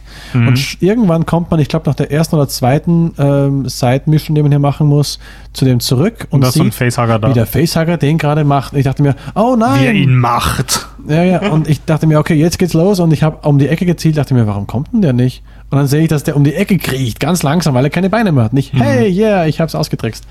Das ist schon cool, dass das Spiel so eine Sache mitbedenkt, ne? Äh, und sich das halt auch merkt, nicht wie bei anderen Spielen. Oh, du hast den Raum verlassen, jetzt laden wir mal alles raus und laden es neu rein.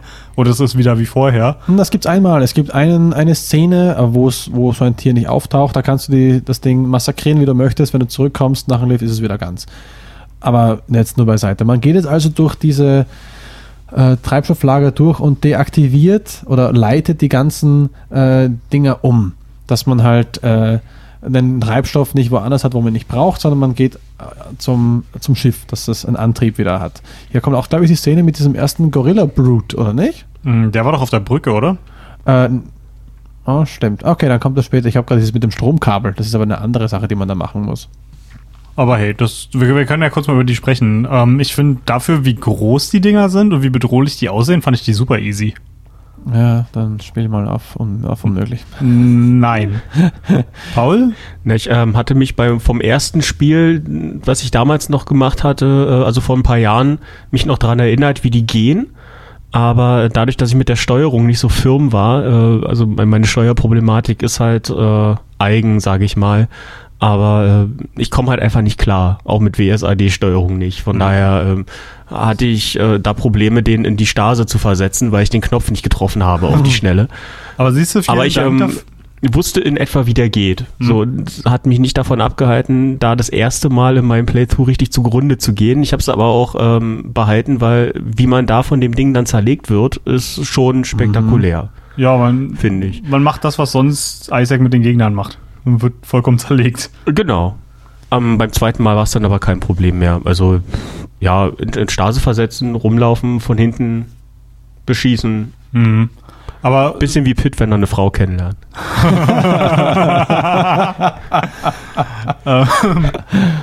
Ja, aber viel, vielen Dank auf jeden Fall für den Hinweis nochmal mit dem, mit der Steuerung, ne? Weil ich bin ja jemand, der immer predigt, wie wichtig es ist, dass Steuerung hundertprozentig anpassbar ist. Und hier haben wir halt mal wieder den Fall, dass jemand halt wirklich das Spiel nicht so gut spielen konnte, wie er wollte, weil man halt nicht alles frei belegen konnte. Jetzt kurz ein bisschen böse. Kann man das nicht modden auf PC irgendwie? Hallo?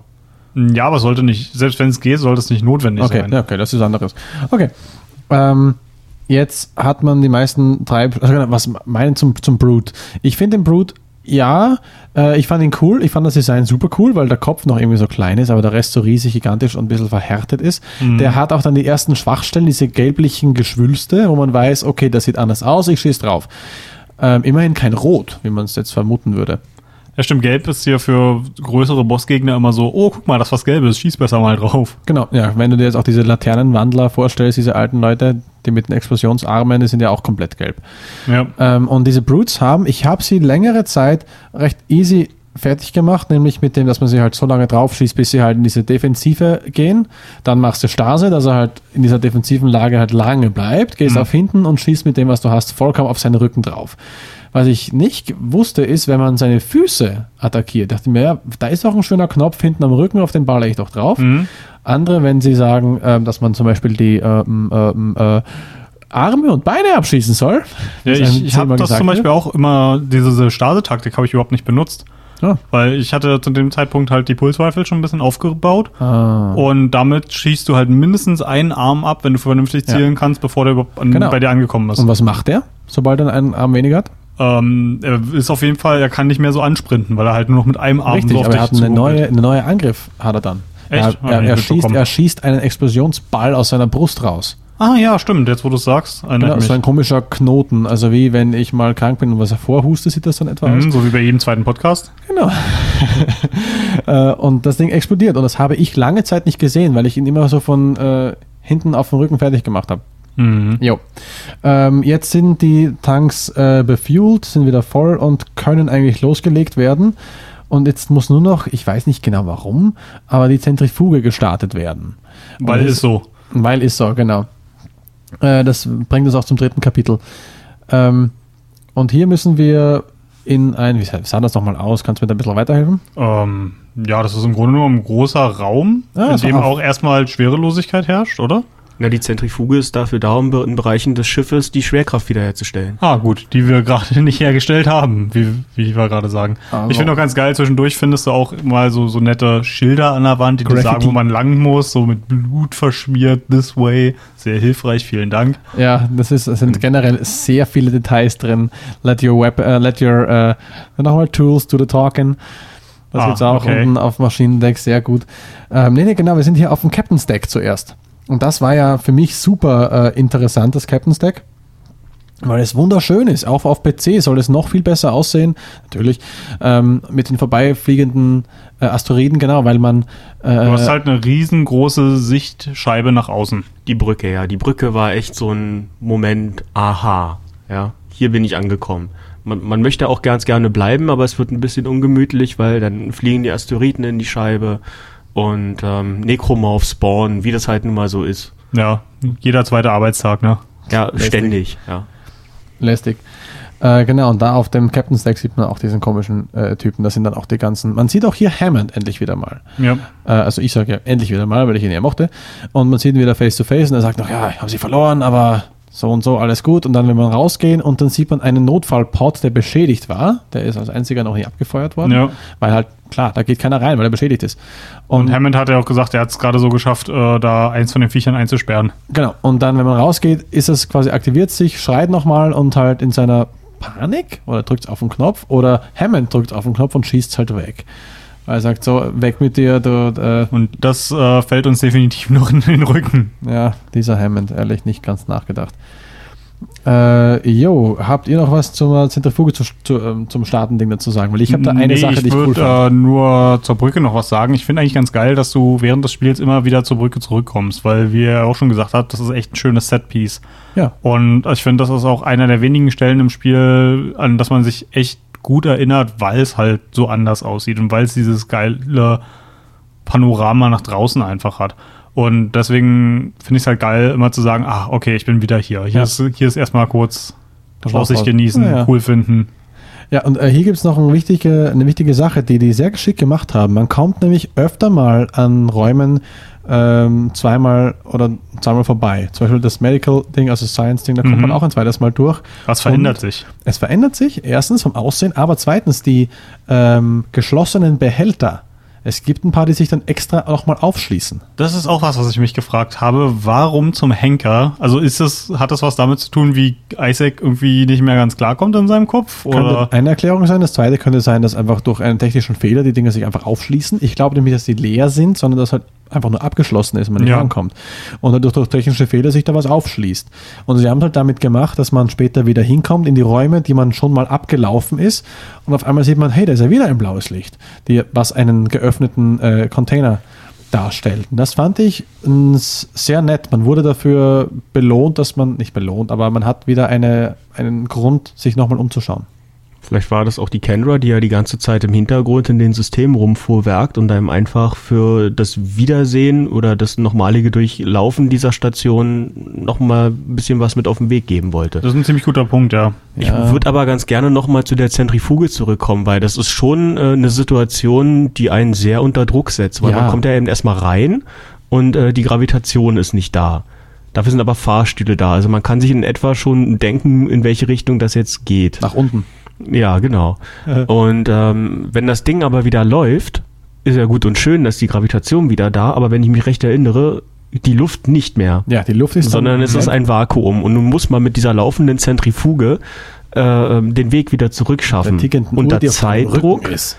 Ja, Und die es, es ist sowieso ein absolut genialer Kniff, dass einem das, äh, das äh, Interface die ganze Zeit nur an Isaacs Körper dargestellt wird. Ja. Aber das nur am Rande. Ja, da bin ich ehrlich gesagt verwundert, dass Anko nicht schon die ganze Zeit davon schwärmt, wie gut das Interface ist, weil ich weiß, wir haben uns schon vor diesem Podcast und bevor wir es überhaupt jetzt gespielt haben, schon tausendmal drüber unterhalten, wie toll du das Interface findest. Und immer wenn wir über ein anderes Spiel, wie zum Beispiel bei Hellblade, drüber reden, dass das Spiel kein richtiges klassisches Interface hast, dann redest du auch immer gleich über Dead Space. Das war auch eins ihrer Verkaufsdinger. Also, hey, das Ganze hat, ist äh, quasi logisch in der Spielewelt verbaut und ist, ist kein Immersion Breaker, das oben so eine Leiste sich weg. Ich bin auch ein Freund von weniger ist mehr. Das bei einem Assassin's Creed, ich glaube, ich habe schon öfter mal gesagt, ich die Lebensanzeige wegmache, ist für mich logisch, weil sobald der taumelt, weiß ich, der hat fast keine Lebenspunkte mehr. Da brauche ich nicht noch ein, ein Queue, ein Visual Also, dass Queue. du bei weniger ist mehr ausgerechnet Assassin's Creed erwähnst, wo wenn man die äh, Map aufmacht, irgendwie 10.000 Symbole erstmal eingeblendet kriegt, wo man irgendwie, keine Ahnung, einen Straßendiebstahl machen kann oder keine Ahnung. Du hast doch gar keins davon gespielt, gibst du. Ich habe äh, den allerersten durchgespielt, weil es damals einfach was Cooles, Innovatives war. Und dann wollten wir eigentlich für den Podcast Ende letzten Jahres Black Flag machen und ich habe nach drei Stunden gesagt, Leute, ich kann das nicht spielen. ich finde es ein absolut furchtbares Spiel. Und jetzt wisst ihr auch alle, warum es keinen Assassin's Creed Podcast gegeben hat.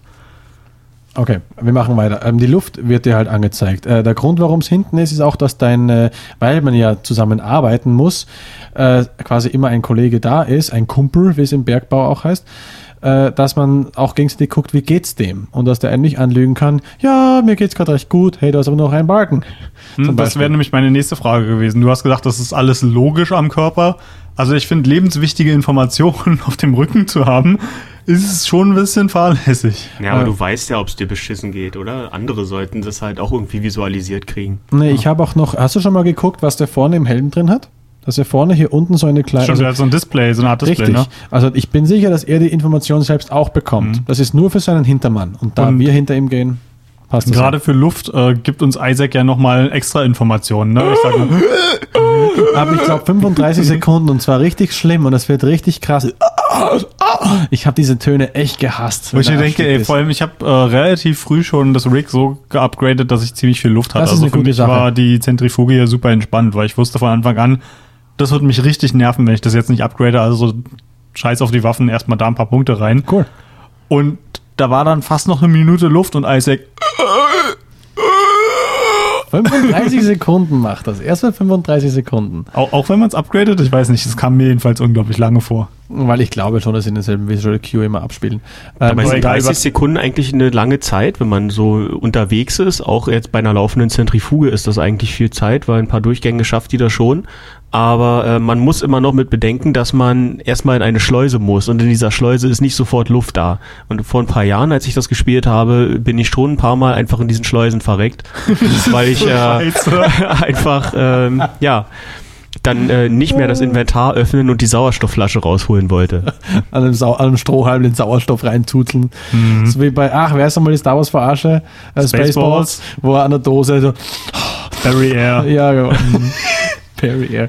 Jetzt müsste es ja auch geben für Isaac. Das wäre ein geiler Callback gewesen. Ich mochte die Szene, wo man in diese, äh, wo man vor dieser Zentrifuge flüchten muss, in diese Zwischenräume reinlaufen muss und man will in, die, in den reinlaufen. Da kommt schon ein Monster. Mhm. Und das zweite dann, wo das Monster vor dir reinläuft. Also du weißt genau, scheiße, da drin wird jetzt ein Monster sein. Ich habe das beim ersten Mal spielen, dachte mir so, scheiße, scheiße, scheiße, du wusstest ja, was auf dich zukommt. Oh mein Gott, ich hatte so eine geile Szene da. Das sind ja auch diese auf zwei Händen Ja, laufenden Hunde. mit dem, Äh, mit dem. Schwanz. Und bei mir ist er halt auch da reingerannt und ich halt auch wollte an dem vorbeirennen, weil ich mir dachte, also bloß erstmal aus dem Weg, Weg weg von der Zentrifuge. Und in dem Moment macht er so einen Attackiersprung auf mich, so einen Angriffssprung und springt halt genau in die Bahn der Zentrifuge und batz weg. Und ich sehe irgendwie nur noch so einen Arm an mir vorbeifliegen. Ich merke, ich muss äh, dir den Link geben und ich werde es auch auf Facebook auf unserer Seite verlinken, wegen zu, zu dem Speedrun. Der macht es nämlich genauso. Der läuft so, dass er den provoziert zu springen und läuft einfach an dem Vieh vorbei, während es niedergewalzt wird. Okay, Zentrifuge läuft, Also das, das, Spiel hat schon so unfreiwillige Slapstick-Momente manchmal, ne? Vor allem auf der PC-Version, dazu kommen wir vielleicht noch. Wollte ich auch gerade sagen. Da hast du dich ja so ein bisschen beschwert drüber, Ja. während ich sagen muss, das hat absolut wunderschöne äh, Humormomente mit drin dadurch. Okay, ähm, wir kommen zum vierten äh, Kapitel. Und hier haben wir jetzt ein anderes Problem. Ja, wir sind wieder im Aufstieg. Es ist alles wieder super. Wir gehen nach oben. Aber wir werden jetzt aufgrund der, äh, der Kursänderung, die wir jetzt ja zwangsweise gemacht haben, in so einen kleinen Meteorensturm reinkommen. Und nicht alle Waffen funktionieren supergeil. Isaac. Isaac. Paging Dr. Paging äh, Mr. Isaac. Genau, der muss sich Kümmer wieder des dich mal Problems drum. annehmen. Ja, er kann nur reparieren. Obwohl ich dachte, so ein Hacking-Minigame an den Türen, wenn sie das gefunden, ne? wenn er so ein, ein, zwei, drei Türen im ganzen Spiel, die man hacken müsste, damit Ich man merkt, ja, Hacking-Minispiele. Oh, ich bin so zweiten? froh, dass ich das hier nicht habe. ja, weil er macht ja wirklich schon alle Sachen so mit Fingerschnipp. Ja, kennt Naja, er nicht, ja, genau. Die macht das ja im Hintergrund für ihn. Ja, aber Naja, erst, ja, er hat halt seine ja, Schwächen. ja, stimmt. Er kann zum Beispiel nicht reden. Er kann schon, aber es gibt einfach keinen Grund dafür. Äh, ich glaube sogar, wenn ich mich gehört habe, es gibt ein einziges Mal, wo er wirklich etwas sagt und zwar sehr leise. Ich habe jetzt die Stelle äh, vergessen. Ich habe sie auch selbst niemals. Es ist so ein Easter Egg, was ich mal äh, ergoogelt Mhm. habe, ähm, wo er wirklich einmal etwas sagt zu jemandem. Aber ich, vergessen. Also nicht zu Leuten, sondern in einem Moment war das spezifisch. Ich fand das ganz geil am Ende vom South Park-Spiel, wo auch das, der, du einen stillen Protagonisten hast, der dieses ganze Ja. Spiel über nichts sagt und Ja. am Ende sagt er nur, fickt euch, ich gehe nach Hause. Fuck you guys. ja. ähm, ja, wir müssen die Energie zu dem Ding um, äh, äh, umpolen, weil es zu wenig Energie für das Ding gibt und das kann nicht wirklich alles abschießen und da ist ja viel Wumms dahinter. Und wir müssen, ja, ich, jetzt ist aber, glaube ich, das mit dem Stromkabel und wo diese Platten kaputt sind, wo halt ein starkes... Genau, in, in die Schiffssysteme muss genau, man rein. Hm. Genau, Und da kommt halt so ein großer, ähm, also die Platten ziehen dich ja eigentlich an durch die Zentrifuge, aber es gibt ein paar Platten, die verrückt spielen und die werfen dich, schleudern dich, zermatschen dich oben an der Decke. Und es gibt Mhm. ein einziges Monster, das drauf reinfällt, nämlich dieses Baby, was, was dir das zeigen muss. Das geht dann strikt drauf rein. Also, Ja, das passt ja auch ganz gut zum Hive-Mind, weil wenn das Hive-Mind das weiß, müssten es eigentlich alle wissen, oder? ah, logisch. Ja, das wird's wieder erklären, siehst du, wie konsistent das Ding ist.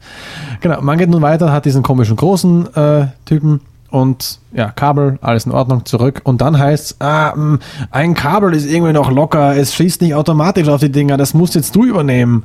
Und dann musst du über die Außenfläche des Schiffes laufen, äh, um an den Stand zu kommen, wo du schießen darfst.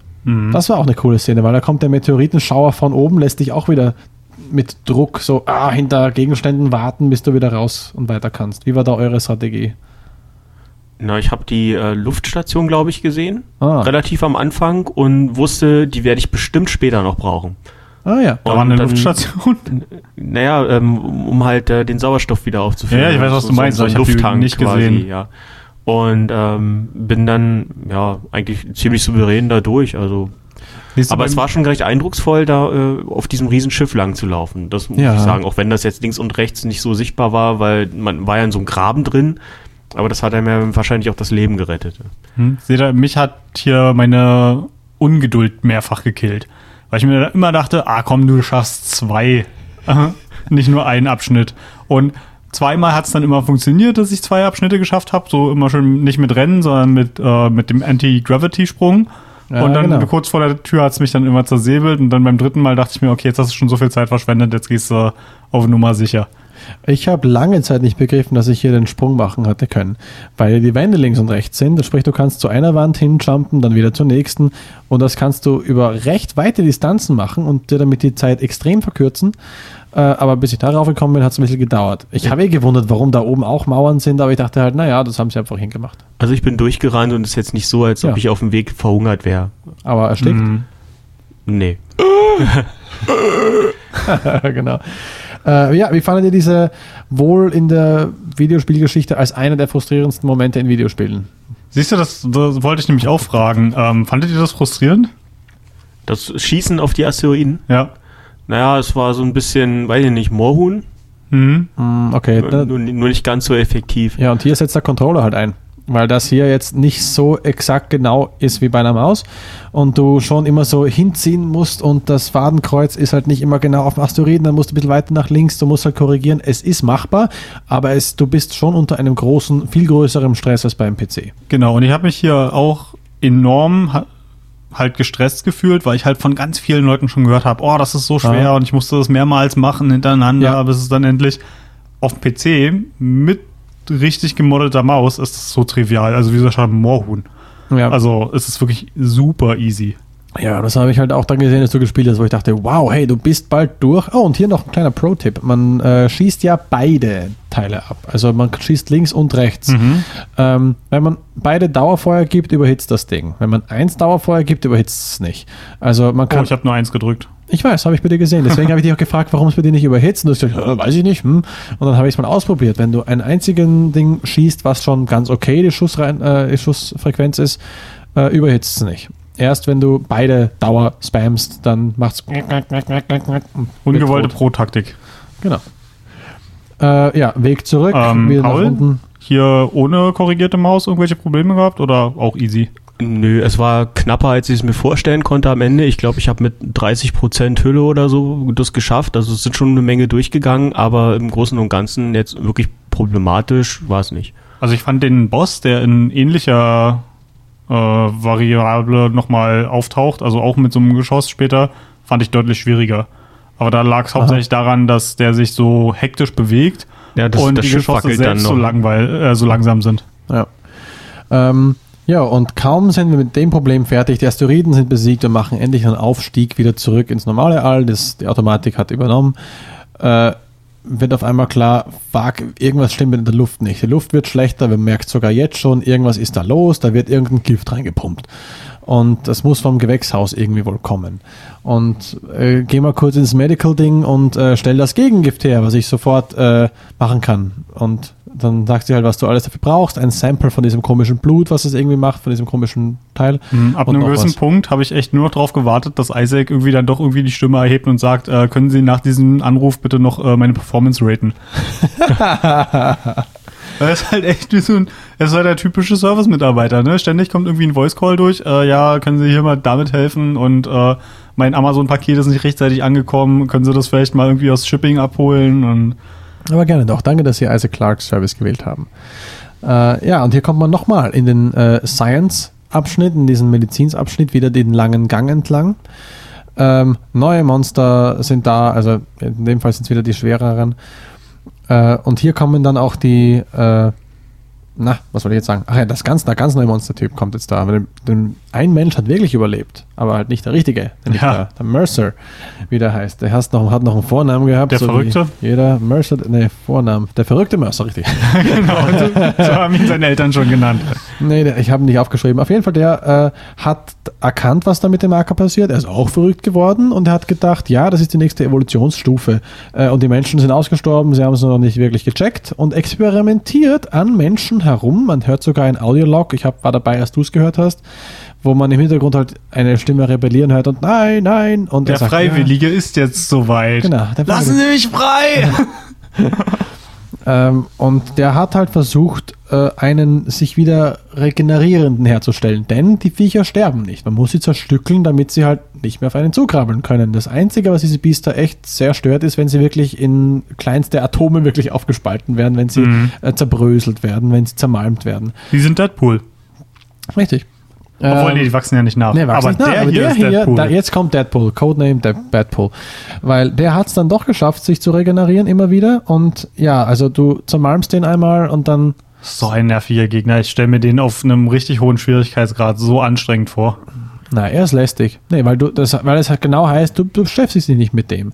Der hat da allein zu spielen, wenn er auf dich zukommt, machst kurz, dass die Beine abfallen, machst Stase, damit er in langsam zu Boden sinkt. Wenn er am Boden ist, muss er sich erstmal generieren, was auch wieder seine Zeit dauert. Da hast du also echt viel Zeit. Nee, vor dem rennst du davon. Und dann schießt in die Beine, der ist wirklich nicht schwer, weil der ist, der geht ja so langsam auf dich zu. Ich glaube, der hat bestimmte Sprintanimationen, aber ich Mhm, hat bin er mir, definitiv. aber ich bin mir nicht sicher, ob er die oft gemacht hat. Er kam immer so wie ein I'm the Boast auf mich zu und dann hat er keine Füße mehr gehabt. Ja, also Ja. wie fandest du den Paul?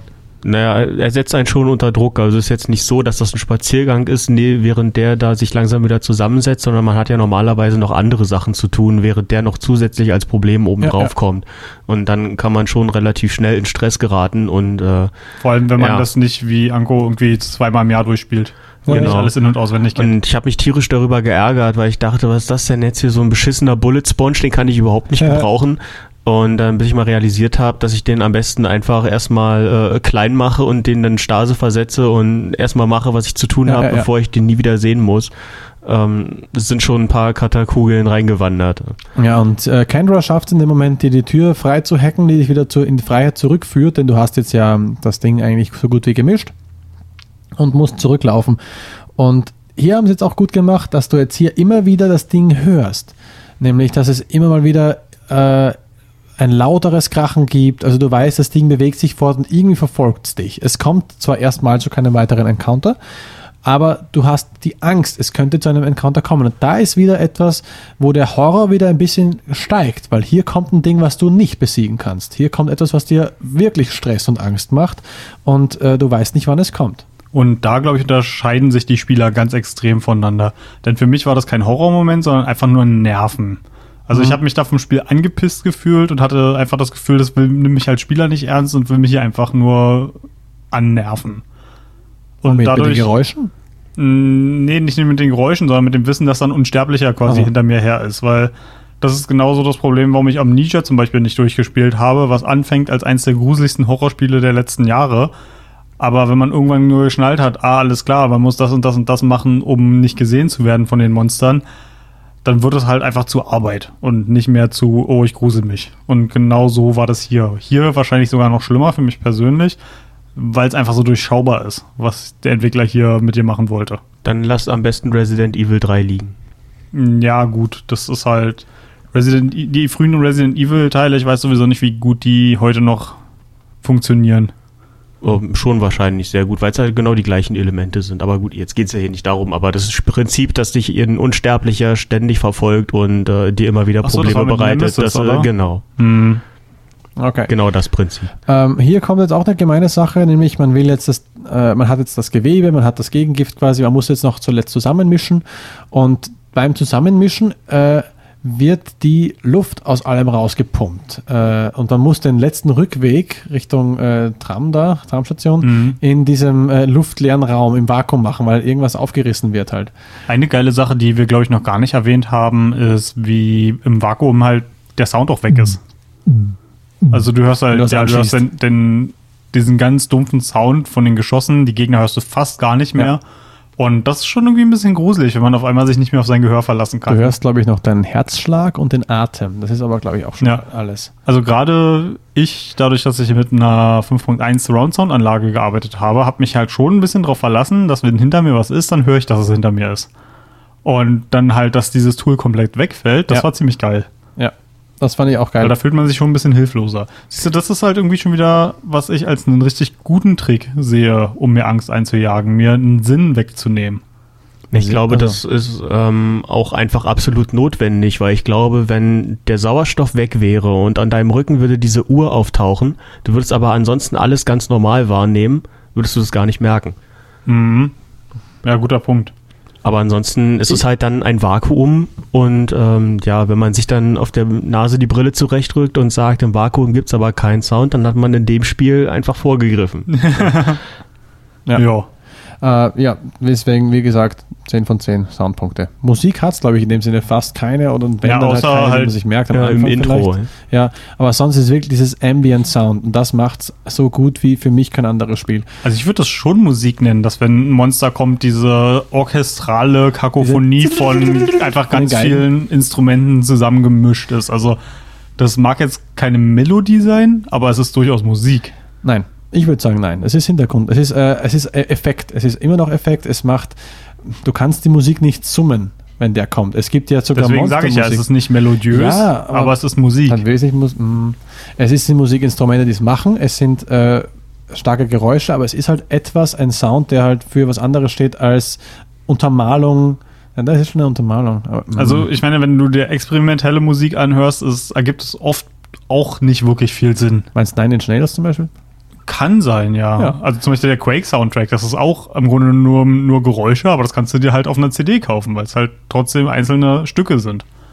Hm, okay. Lassen wir doch die Definition von Musik den Leuten übrig, die Doktorarbeit darüber schreiben wollen. ne? Oder generell Ahnung von Musik haben. Ich will diese Doktorarbeit zu Dead Space hören. Dead Space ist Musik, Doktorarbeit. ja, es ist das ganze Spiel. Nicht, Ja. nur, nicht nur der Soundtrack oder die Hintergrundmusik. Okay.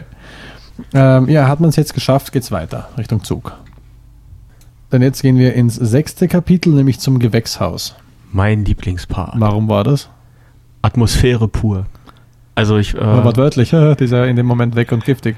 ja, davon mal abgesehen. Nein, ich ähm, fand es einfach ähm, atemberaubend gemacht insgesamt. in Szene gesetzt.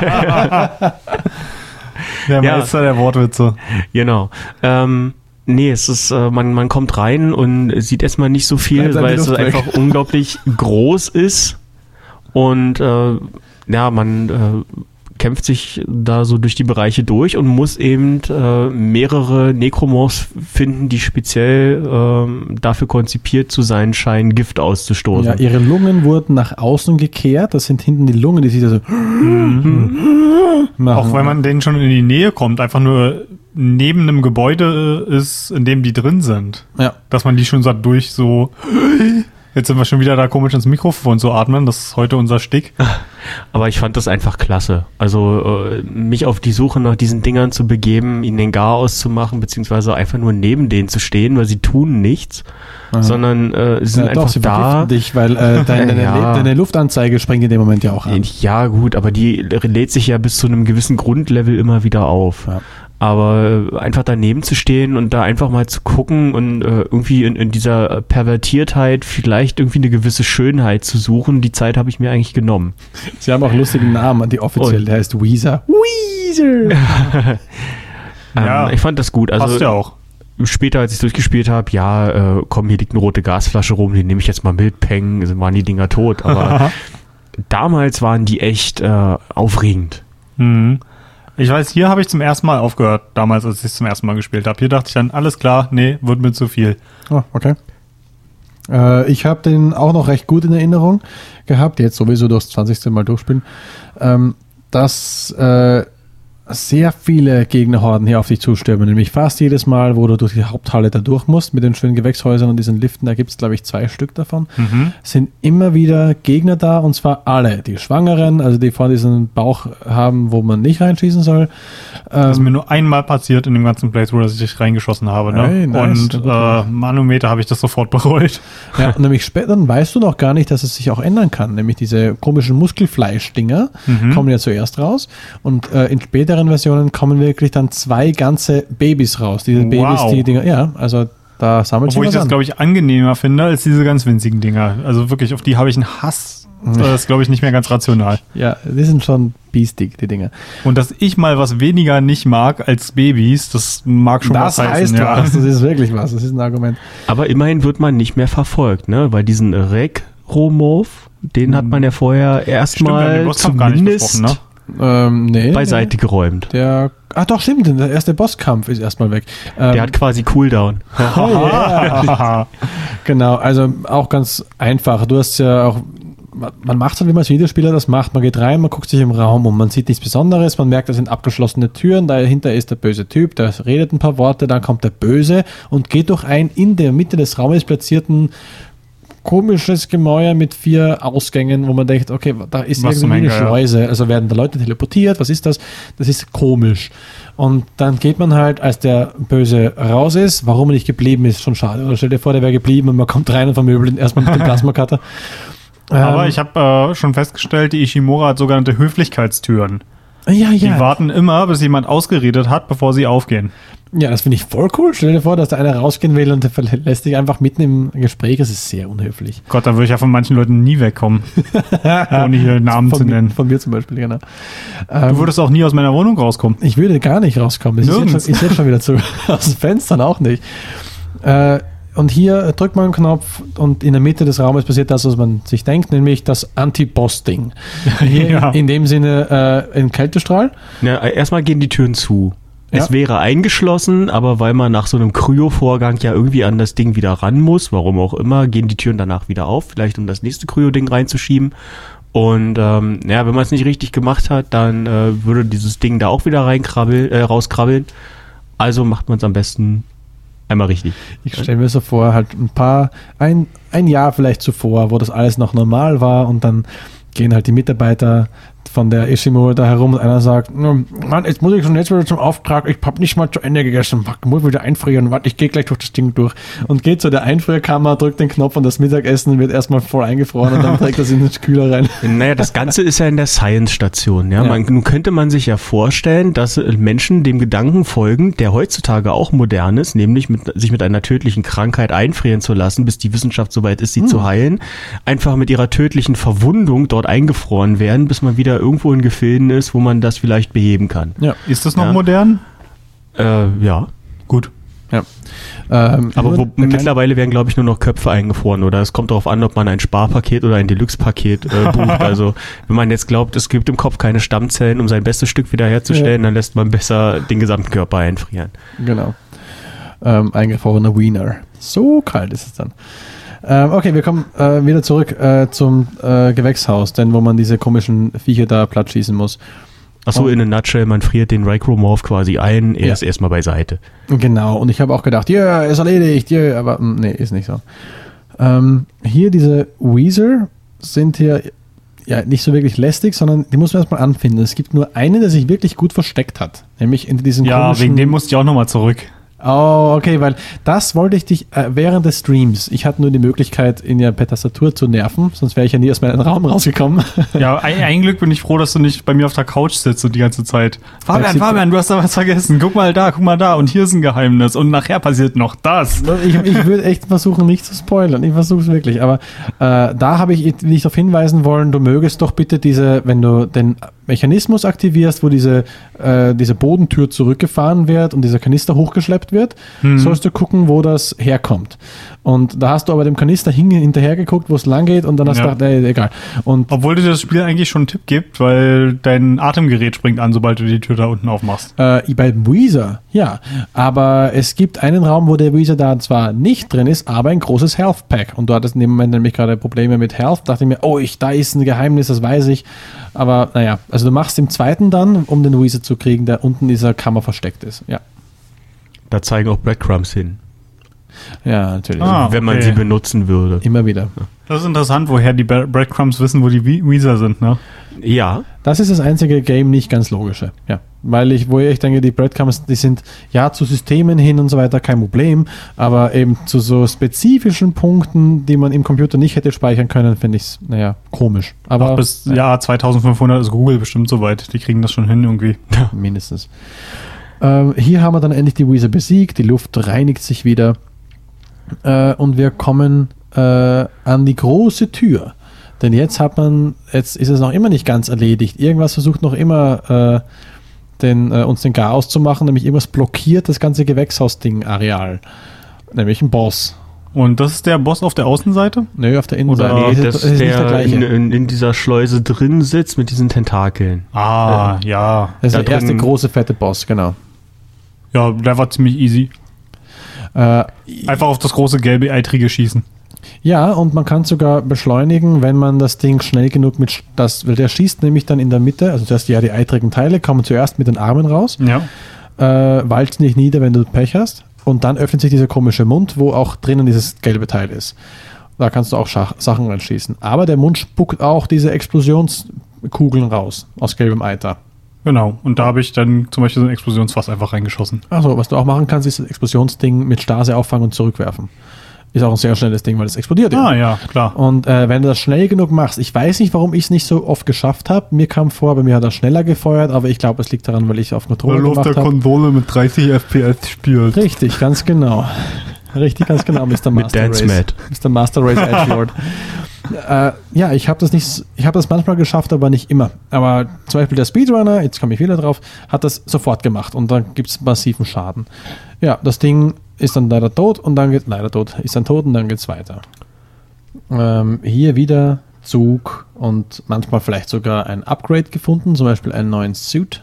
Weil das ist ja wirklich cool, wie sich dein Suit mit der Zeit verändert und immer Auch mehr wenn kleine das hier noch bekommst. echt subtil ist, ne? Im Vergleich zum zweiten Teil, wo du halt wirklich, wo es eher so den Eindruck macht wie in World of Warcraft, wo irgendwie jedes jedes Rüstungsupgrade mehr Bling und mehr Schein ist, während hier ist es halt wirklich, ja, da haben wir ein bisschen mehr Zeug.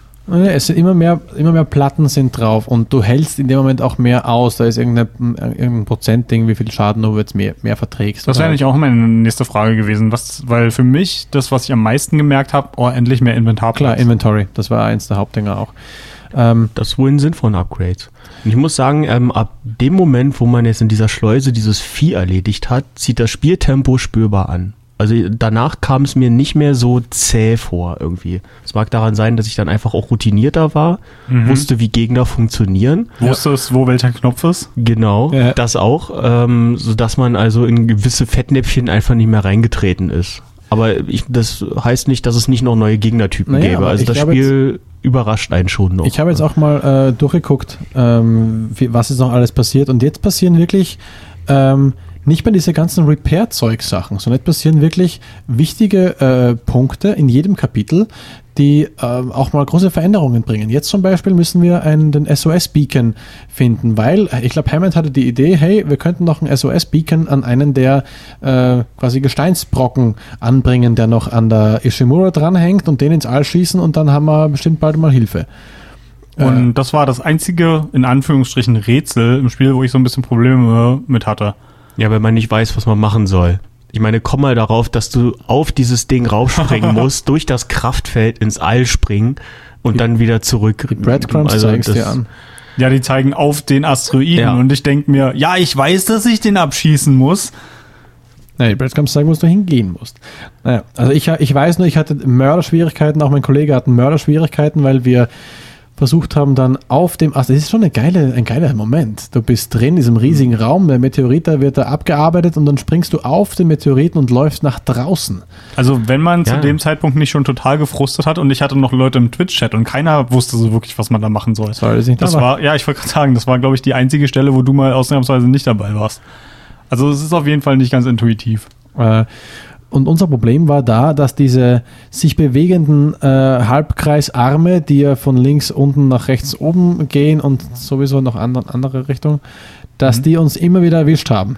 Ich dachte die ganze Zeit, weil auf dem Diagramm, was man da in Anführungsstrichen als Hilfe hat, sind diese Arme ja so dargestellt, dass sie zentriert in der Mitte sein müssen. Und ich dachte die ganze Zeit, ich muss irgendwas mit Stase ah. machen, dass sie in der Mitte stehen bleiben. Ja, aber die springen auf Stase gar nicht an, die Teile. Ja. Das finde ich jetzt super, äh, super kleine Überleitung zum äh, nicht in dem Sinne hat, sondern Aufgaben im Raum äh, sichtbar machen, was, was zu tun ist. Das gibt Weil, eigentlich eine Arbeitsanweisung. Ja, ja, alles. immer wieder. Ja, man, man, muss ja mehrere Dinge machen. Man muss zum einen in diesen Kraftfeldgeneratoren ja ähm, diese Spulen zerstören. Ja.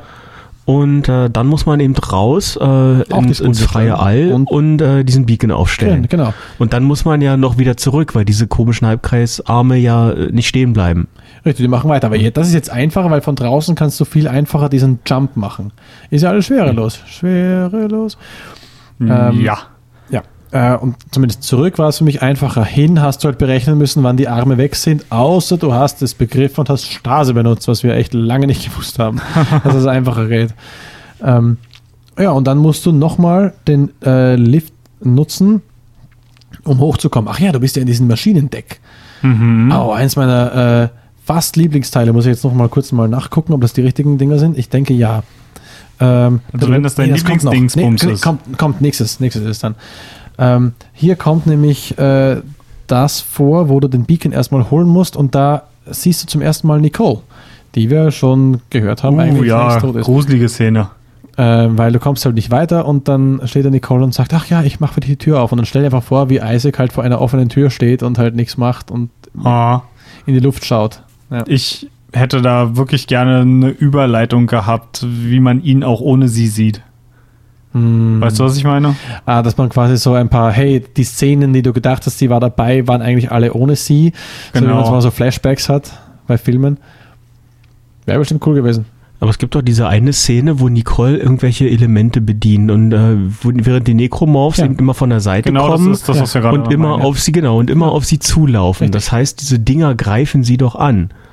Also äh, ich das, das kann man sich doch nicht einbilden. Ähm, nur so ja. nebenbei, es gibt äh, im Medical Deck, da kommt man zweimal hin. Im allerersten Mal macht ja. man sein Ding, wenn man beim zweiten Mal hinkommt, liegt da irgendwo ein zerschnetzelter Mensch. irgendwo, da liegen überall Nein, zerschnitzelte nein, nein, Menschen. in der Stelle lag vorher kein zerschnetzelter Mensch. Und Aber daran soll man sich an der Stelle dann noch erinnern. nein, das nicht. Also wenn irgendwo was lag, was vorher da nicht lag, dann schieß drauf. Aber das Ding in dem Fall ist, dass wahrscheinlich Isaac hier einen Menschen umgenietet hat. Und einfach halt, weil der Marker bei ihm auch schon langsam Halluzinationen hervorruft, er da auch schon halt jemanden als Alien wahrgenommen hat. Also das finde ich ganz schön an den Haaren herbeigezogen, wenn man bedenkt, dass man 100% der Zeit an Isaacs Seite ist. Ähm, wie meinst du das? Also, ja, nee, Also nee. der Spieler sieht Isaac ja die ganze Zeit. ja, aber man sieht auch irgendwie durch seine Augen nicht. Also ah man ja, sieht, man okay, du sieht meinst, auch dass, dass man selber auch als Spieler dachte, Ja, dass es sich um... Genau. Okay, also ich ja. muss das, ich werde das, ich habe das jetzt mal gehört und ich werde es wieder nochmal anspielen, das Spiel, und werde gucken, ob das da ist. Ich werde es dann auf jeden Fall mal äh, nochmal schreiben. Okay, Viel Spaß, ich gehe lieber Blümchen pflücken. Mach das. du Ähm, brauchst eine kleine Auszeit von dem ganzen. Blut, ja. Also und hier müssen wir jetzt äh, den, die letzte Station machen, nämlich man muss den Meteoriten abschicken. Das geht nämlich nicht von hier, sondern von weiter oben, von der Befehlskette. Und das Ding äh, abschießen. So ein kleiner Raum, wo man dann gleich mal von ganz vielen überfallen wird. Ja, und man muss das Com-Array anmachen. Äh, das also man, man, man muss es reparieren, ja. Hm, Ich möchte noch einen kleinen Einwurf machen zu der Szene mit Nicole. Ja. Das ist auch zum Beispiel eine Sache, die ich finde, die der zweite deutlich cooler gemacht hat. Da gibt es so eine Szene, die hat sich mir total eingebrannt, die werde ich nie vergessen, weil die so geil ist, wo ein quasi der Rachegeist von Nicole im Grunde genommen eine Spritze ins Auge rammen will und du halt Ja, so ja, in so einem ja. Quicktime-Event immer hämmern musst, um halt sie abzuwehren. Und dann siehst du halt so, so einen kurzen Flash über den Bildschirm und dann siehst du, wie Isaac dasteht mit beiden Händen an der Spritze, aber Nicole ist nicht da und du siehst halt, wie er kurz davor ist, sich die Spritze ins Auge, selbst ins Auge zu rammen. Äh, quasi so selbst. eine ja. geile Szene und Ja, das hat der zweite tatsächlich besser gemacht. Die Szenen auf jeden Ja, Fall. Aber diese Szene hätte es ja unter, ohne das Ende des ersten Teils dann wahrscheinlich auch gar nicht gegeben. ja, also der, der zweite baut schon sehr, sehr krass auf den ersten auf. Ich glaube nicht, dass der als alleinstehendes Werk funktionieren würde. Zumindest Gar nicht, nicht. so gut. weil man auch ver verwirrt ist, wo was herkommt, was sie da alles quatschen und so weiter. Weil Ähm, das ist gar nicht so, Ah, okay. weil ich habe den zweiten ja gespielt, Ja. bevor ich den ersten durch hatte Stimmt. und äh, zu dem Zeitpunkt habe ich tatsächlich von dem Marker noch gar nichts gehört, weil bis zum, also ich habe ja bis zum botanischen Garten im Grunde genommen gespielt Ja. und bis dahin wird der Marker halt, wenn überhaupt, nur ganz am Rande erwähnt. Also da hat man noch nicht wirklich eine Ahnung, worum es überhaupt geht. ja, richtig. Und deswegen hat es schon gut funktioniert, Ja. aber ich glaube, mit dem Wissen, also wir sollten nächstes Jahr auf jeden Fall den zweiten angehen. Machen wir auf jeden Fall, dann werden wir da uns drüber auslassen, ich mich zumindest. Ähm, zumindest kritisch. äh, ja, genau, jetzt kommt nämlich das Kommunikationsarray. Wir wollen jetzt nämlich die Kommunikation wiederherstellen, ähm, um äh, auch Antworten abzu, äh, abzufangen. Denn wir wissen, wir haben jetzt einen Beacon rausgeschickt, vielleicht kommt ja was zurück, aber wir haben halt keine Verbindung. Und äh, dann gehen wir erstmal in diesen Raum rein, äh, der uns, das ist ähm, auch wieder großer, schwereloser, und da sind diese, eben dieses kleine Puzzle, was für manche auch sch- schwer lösbar ist, wo man diese Satelliten, diese kleinen Empfangssatellitenschüsseln in einer Kreisform anbringen muss. Und die Defekten raus, die richtigen rein. Version vielleicht, aber im Englischen heißt es nur Parallel der Antenna. Und ähm, so habe ich es beim ersten Mal überhaupt gar nicht verstanden, weil ich habe diese Dinger parallel angeordnet. Mm, okay, Ja, logisch. und ähm, ich hatte sie eben in zwei Reihen zu jeweils drei Stück, ja, sodass man halt eine Spiegelachse hätte durchziehen können. Aber das war dem System nicht genug, sondern parallel heißt für das System, bringen Sie doch mal bitte in diesem Sechseck auch an allen sechs Ecken an. Ja. Aber das ist auch Schade. egal, wo, ob du das ganz innen, ganz außen machst, ist dann dafür wurscht. Siehst du, da kommt mir wieder total zum Vorteil, dass ich in Videospielen so wenig lese.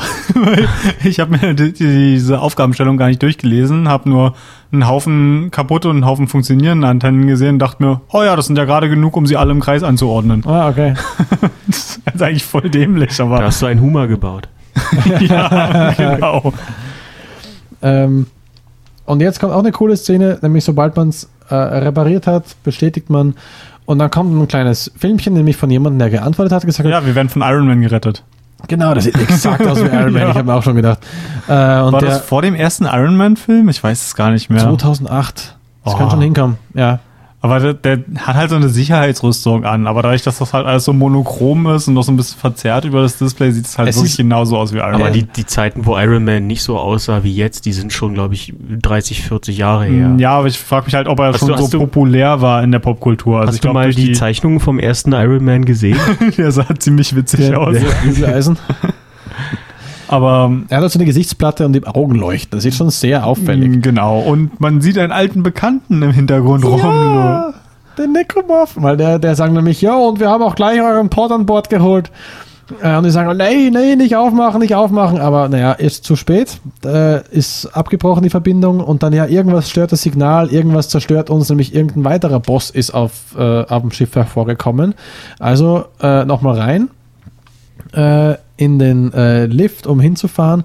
Und hier kommt jetzt mein Lieblingsgegner. Nämlich, der hat man, hat man vorher schon gesehen, diese Körperteile, die herumkriechen. Die großen, ja, also wo ja, einer von ja, auch ein. Kopf ist.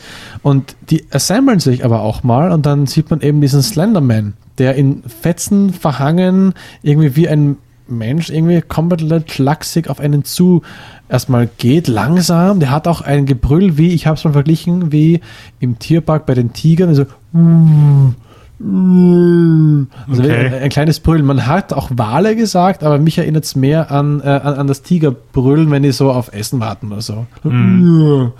Ist sehr geil. Ja, und die Viecher sind, haben mich so erschreckt, die Dinger. Hm, Erschreckt haben sie mich nicht, aber ich fand das Gegnerdesign wahnsinnig cool. Wahnsinn, weil du schießt drauf und dann explodiert es in mehrere Viecher. Ich fand das auch irre. Also ich habe mich nicht damit beschäftigt, was für Geräusche es tut oder so, sondern es stand am Ende des Raumes und sah nicht gesund aus. Mhm. Also wenn, wenn man Brokkoli anguckt oder Möhren, das sieht gesund aus. Aber so, so ein Slender äh, sieht halt einfach nicht gesund aus. Also habe ich draufgeballert. Und dann ist er zerfallen und äh, zu meiner Überraschung in mehrere Gliedmaßen, die sich eigenständig als Gegner fortbewegt haben. Ja, und das fand ich sowas von dermaßen gut, weil ähm, diese Beine, womit die sich fortbewegen, sind so, so lange, dünne Fleischspitzen quasi. Und das hat mich wieder sehr an das Ding erinnert. Da gibt es, äh, zumindest in dieser Carpenter-Version, diese eine Szene, wo der eine mit einem Herzinfarkt zusammenbricht Ja.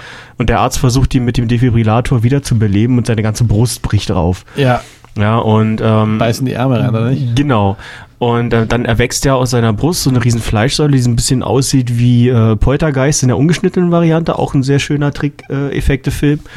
Und ähm, der Kopf trennt sich so langsam ab, der zieht sich richtig ab von der Haut, kriegt fällt auf so den Boden Spinnenbeine, und ne? kriegt Ja, so ja, eine ja. Spinnenbeine. Und das hat mich genau daran erinnert und das hat in mir genau diesen gleichen What the fuck-Effekt ausgelöst, wie ähm, im Film, als eben äh, sämtliche Beteiligten drumrum stehen um diese ganze Szenerie, gucken auf einmal nach unten auf diesen Kopf, der ähm, da äh, einfach zur Tür rausspaziert, ja. Und äh, du, du siehst Ja. in diesem Gesicht dann einfach diese, diese ungläubige Überraschung, diese Mischung aus Ekel, ja, und Sensationslust. Also äh, Weil ja Wahnsinn, keiner von ne? denen in dem Moment reagiert, ne? Das nein, so. Eben, eben nicht.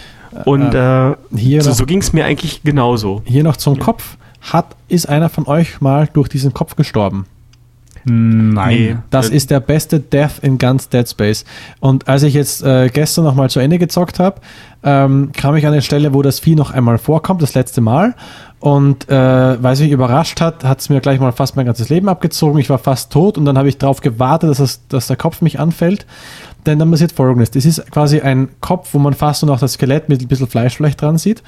Und halt drei so Schlingarmen aus halt Muskelfleisch. Mhm. Das Ding packt dich am Hals und wirkt dich. Du musst ein Quicktime-Event machen. Wenn du es nicht schaffst, äh, schnürt er deinen Hals ab und macht ihn ab, hat dann somit keinen Hals mehr und geht sofort, schlürft sofort mit seinen drei äh, Fleischdingen in deinen Hals rein. So, Wie er sieht unglaublich ekelig aus. Und äh, dann baumelt so ein bisschen dieser Kopf auf deinem äh, auf deiner Statur, fällt einmal fast raus und dann kommt bereits der Isaac-Arm, nimmt den Kopf und dreht ihn wieder auf seinen äh, Standpunkt zurück und dann wandelt er aus dem Bild raus. Wie also er geil. übernimmt deinen Körper. Es ist so ekelhaft, weil man sich vorstellen kann, sobald das Ding mit deinem Körper Kontakt hat und du in dem Moment auch totes Fleisch bist, überfällst deinen ganzen Körper und nimmt alles ein. Das muss ich mir unbedingt auf Es YouTube ist mal angucken. unglaublich ekelig. Ich mag ja Body Horror sowieso total gerne. Und so viel halt zu meinem Lieblingstypen, diesem, diesem Slender. Aber dann sind diese Flutter-Breeder sozusagen nicht die einzigen, die Necromorph selber herstellen können. Ähm, alles, was tot ist, wird zu einem Necromorph. Alles, was tot ist, wird zu einem Necromorph. Okay. Also schützt Isaac im Prinzip bloß seine Vollrüstung davor, selber infiziert zu werden. Er ist ja nicht tot. Also erst wenn er stirbt, dann wird er halt ein Necromorph, auf jeden Fall. Deswegen wahrscheinlich so. auch das Nekro im Namen. Es muss, er muss halt tot sein. Die Menschen werden ja nicht, äh, sterben dadurch nicht. Sie werden durch diese Halluzinationen halt verrückt, bis sie halt entweder jemanden umbringen oder bis sie sich selbst umbringen. Wie die Typen, die sich mit dem Kopf gegen die Wand hämmern, bis sie tot sind. Oder mit einer Knochensäge den Hals aufschlitzen, sowas. Achso. Das erinnert mich ehrlich gesagt total an den Krankheitsverlauf von Tollwut. Oh. Weil Ja, auch das ja den Infizierten so manipuliert, dass er Ja, möglichst ja, ja. aggressiv wird, um andere zu infizieren oder halt einfach so auch leichtsinnig, um sich selber halt Schaden zuzufügen. Ja. Hm, interessant, sehr interessant. Ähm, wir haben jetzt hier einen Bosskampf vor uns, nämlich Ich wollte so sagen, jetzt kommt der Bosskampf, den ich vorhin erwähnt Genau, hatte. ne? genau. Nämlich der Sau ist quasi am, das ist auch so ein hässliches Ding, äh, am, an der Schiffswand, äh, also ist festgesaugt und lässt gleich mal diese großen, schönen Arme, die wieder Geschwülste haben. Also echt, das Ding weiß echt nicht, was er nicht zeigen soll.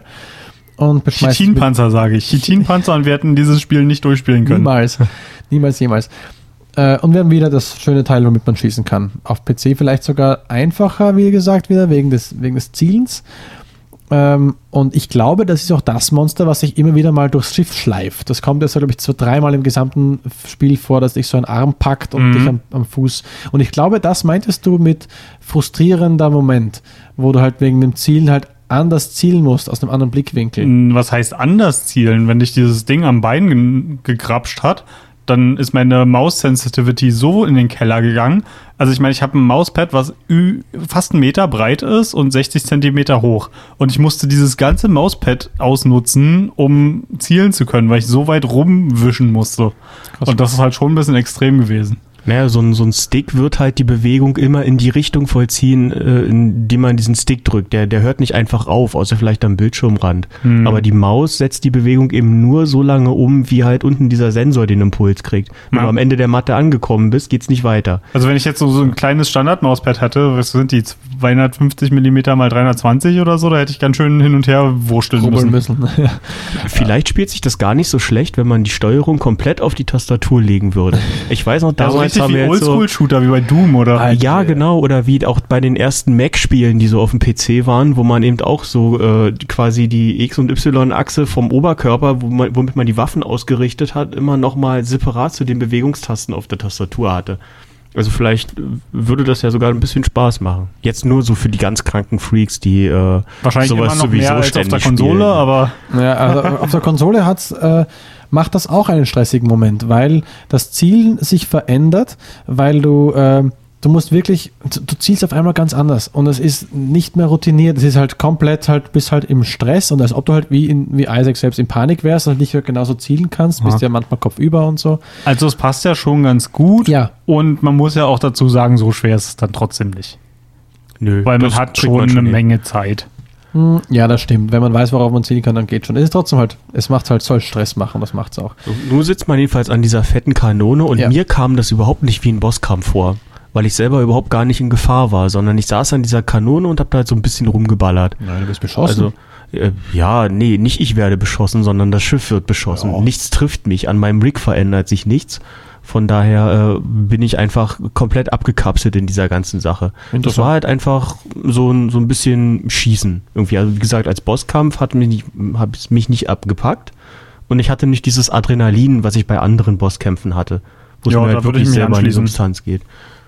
Aber ich, also ich will jetzt dem Spiel nicht ankreiden oder so. Naja, ich, Ganz gar nicht. Aber es ist halt ganz schön, wenn man auch einfach mal so, so Spielelemente völlig anders erlebt. Hm, Ich finde vor allem das, was nach dem Bosskampf passiert, irgendwie viel eindrucksvoller als den Bosskampf selbst. Ja, nämlich, dass man jetzt das Video sieht, wo der, wo der Iron Man von hinten von einem Necromorph niedergemetzelt wird. Man weiß also, ah genau, deswegen muss man sie überhaupt bekämpfen. Wir haben keine Nachricht rausbe rausbekommen. Wir haben sie nur reingefangen, aber der Empfangsding war davon blockiert und dann schwebt das Ding ja so davon wie ein Korken, den man langsam so aus Wasser so ab. Das ist ganz hässlich. ähm, Was? Ja, also dieses tote Vieh, wenn's man, wenn man erschossen hat, dann kommt das ja aus diesem Kommunikationsarray raus und, und segelt. Ach so, ja klar, weil es in. Schwerelosigkeit ist. Ja, schwerelos und lang, ganz langsam so und irgendein ein Teil bleibt noch hängen und geht dann doch mit raus. So, also ach, eh, ganz ekelig.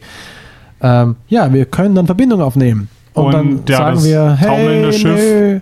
Aber das Schiff kommt bereits auf uns zu und äh, weil es direkt Kurs auf uns genommen hat, das, Mhm. Das Valor, die Valor. Valor, genau, äh, USM Valor, und crasht in uns rein. Kacke.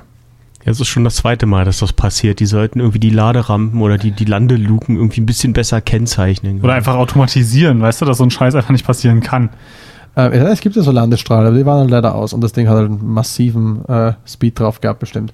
Nicole kommt auch immer öfter vor, ne? Also nicht Ja. in Person, aber zumindest auf Displays. Ja, einmal ist ja sogar mal ein, äh, ein Audiolog das allererste Mal, wo sie sagt, hey, ich bin auch hier und ich kann dir helfen. Ja, Genau. war ist schon ein bisschen gruselig. Und Kendra sagt ja auch, sie hat ihren Bruder gesehen, aber das kann nicht sein, weil er tot ist. Das ist auch schon so ein bisschen Foreshadowing. Ja, stimmt. Ähm, hier fängt es jetzt an mit, ähm, dass Ja, wir den Singularitätskern aus der äh, Valor bergen sollen. Genau. Und wir werden mit einem neuen Charakter vertraut gemacht. Den Dr. Terence äh, Kaip, genau, Kaip oder Kaip. Haha. Äh, und der will halt uns doch helfen. Er sagt, hey, Der ist auch verrückt. Der ist auch ein bisschen verrückt, ja. Aber der sagt, hey Leute, wir, äh, ja, ihr habt das Shuttle entdeckt, was wir noch haben. Äh, ihr sollt es auch haben und verwenden, aber es gibt eine bessere Methode als zu fliehen. Wir müssen den Marker zurückbringen. Und dann äh, ist erstmal ein What the fuck Moment, was ist ein Marker? Und dann, ja, wir äh, müssen das zuerst machen, wir müssen es wieder gut machen, wir müssen uns wieder, äh, we'll gotta make us whole again. Ja, das ist auch. Oh, Ja. Paul? Ja, das ist halt äh, schon wieder so ein Moment, wo man äh, mit einer nächsten Partei konfrontiert wird, die schon wieder was völlig anderes will. Und die ganze Zeit ist man ja so von Kendra manipuliert, dass äh, ähm, Hammond, der nun inzwischen tot ist, irgendwie mit irgendeiner Oh, Organisation noch nicht, noch zusammenhängt. Kommt doch. Ach ja, stimmt. Äh, sorry. Spoiler! ähm, na jedenfalls, äh, dass der Hammond zu irgendeiner Organisation gehört und dass er diese ganzen Necromaus bloß zurückbringen soll, so als Waffe, von wegen Alien lässt grüßen. Und ähm, das sowieso alle falsch. Und dann kommt noch dieser andere Typ an, der sagt, naja, wir haben jetzt diesen Marker hier an Bord, aber kaputt machen dürfen wir den auf gar keinen Fall, sondern wir müssen wieder in Ordnung bringen, was passiert ist. Und man denkt sich dann so, alles klar, ich habe jetzt so viele Verrückte getroffen, warum sollte ausgerechnet der nun recht haben? aber weil man jetzt als Isaac nicht unbedingt die Wahrheit, W4. äh, der ist, weil man als Isaac jetzt nicht unbedingt die Wahlfreiheit hat, sondern man ist ja Service-Dienstleister durch und durch, macht man das jetzt natürlich auch noch. Ja? Aber er hat auch so ein Gesicht, wo man denkt, hey, der Mercer sieht richtig böse aus, der noch nicht. So Der wirklich. sieht überhaupt nicht aus wie irgend so ein zwielichtiger Geschäftsmann. Nein, irgendwie nicht. Null. Nee. Mhm. Ähm, und wir dürfen uns jetzt zum, äh, zum Transportraum begeben, also da, wo das Ding reingesegelt ist. Nämlich zufälligerweise ist da, wo wir auch einen Eingang haben. Äh, in die Valor ist es auch ein bisschen nukleares Material ausgelaufen. Das schießt man schnell in den Weltall raus. Ist bestimmt voll gesund, das so auf Hautnähe an sich ranzusaugen. Auch Ne? gedacht, ja, er macht es ja ganz schnell. Waren Und das nicht da- sogar Waffen? Das waren irgendwie so Nuklearsprengköpfe Ja, ja, ja, oder sowas. ja, die sind dann da aus diesen Waffenschächten rausgeflogen und äh, schwebten da nun in dieser, in dieser Schwerelosigkeit rum. Ja. Und ähm, naja, wie man es halt so macht, ne? Packen und raus damit. Ja, und vor allem, ich habe dir noch so schön, ähm, die Klappe, die aufgeht, geht ja so nach außen auf. Ich habe die Ja. dann schon schön angebandelt. Bam. Das erinnert mich dann ein bisschen an ach, äh, The Rock, äh, äh, wo man diese grünen äh, äh, Kugeln hat, diese Giftkugel, die das giftigste vom giftigsten Mhm. überhaupt sind.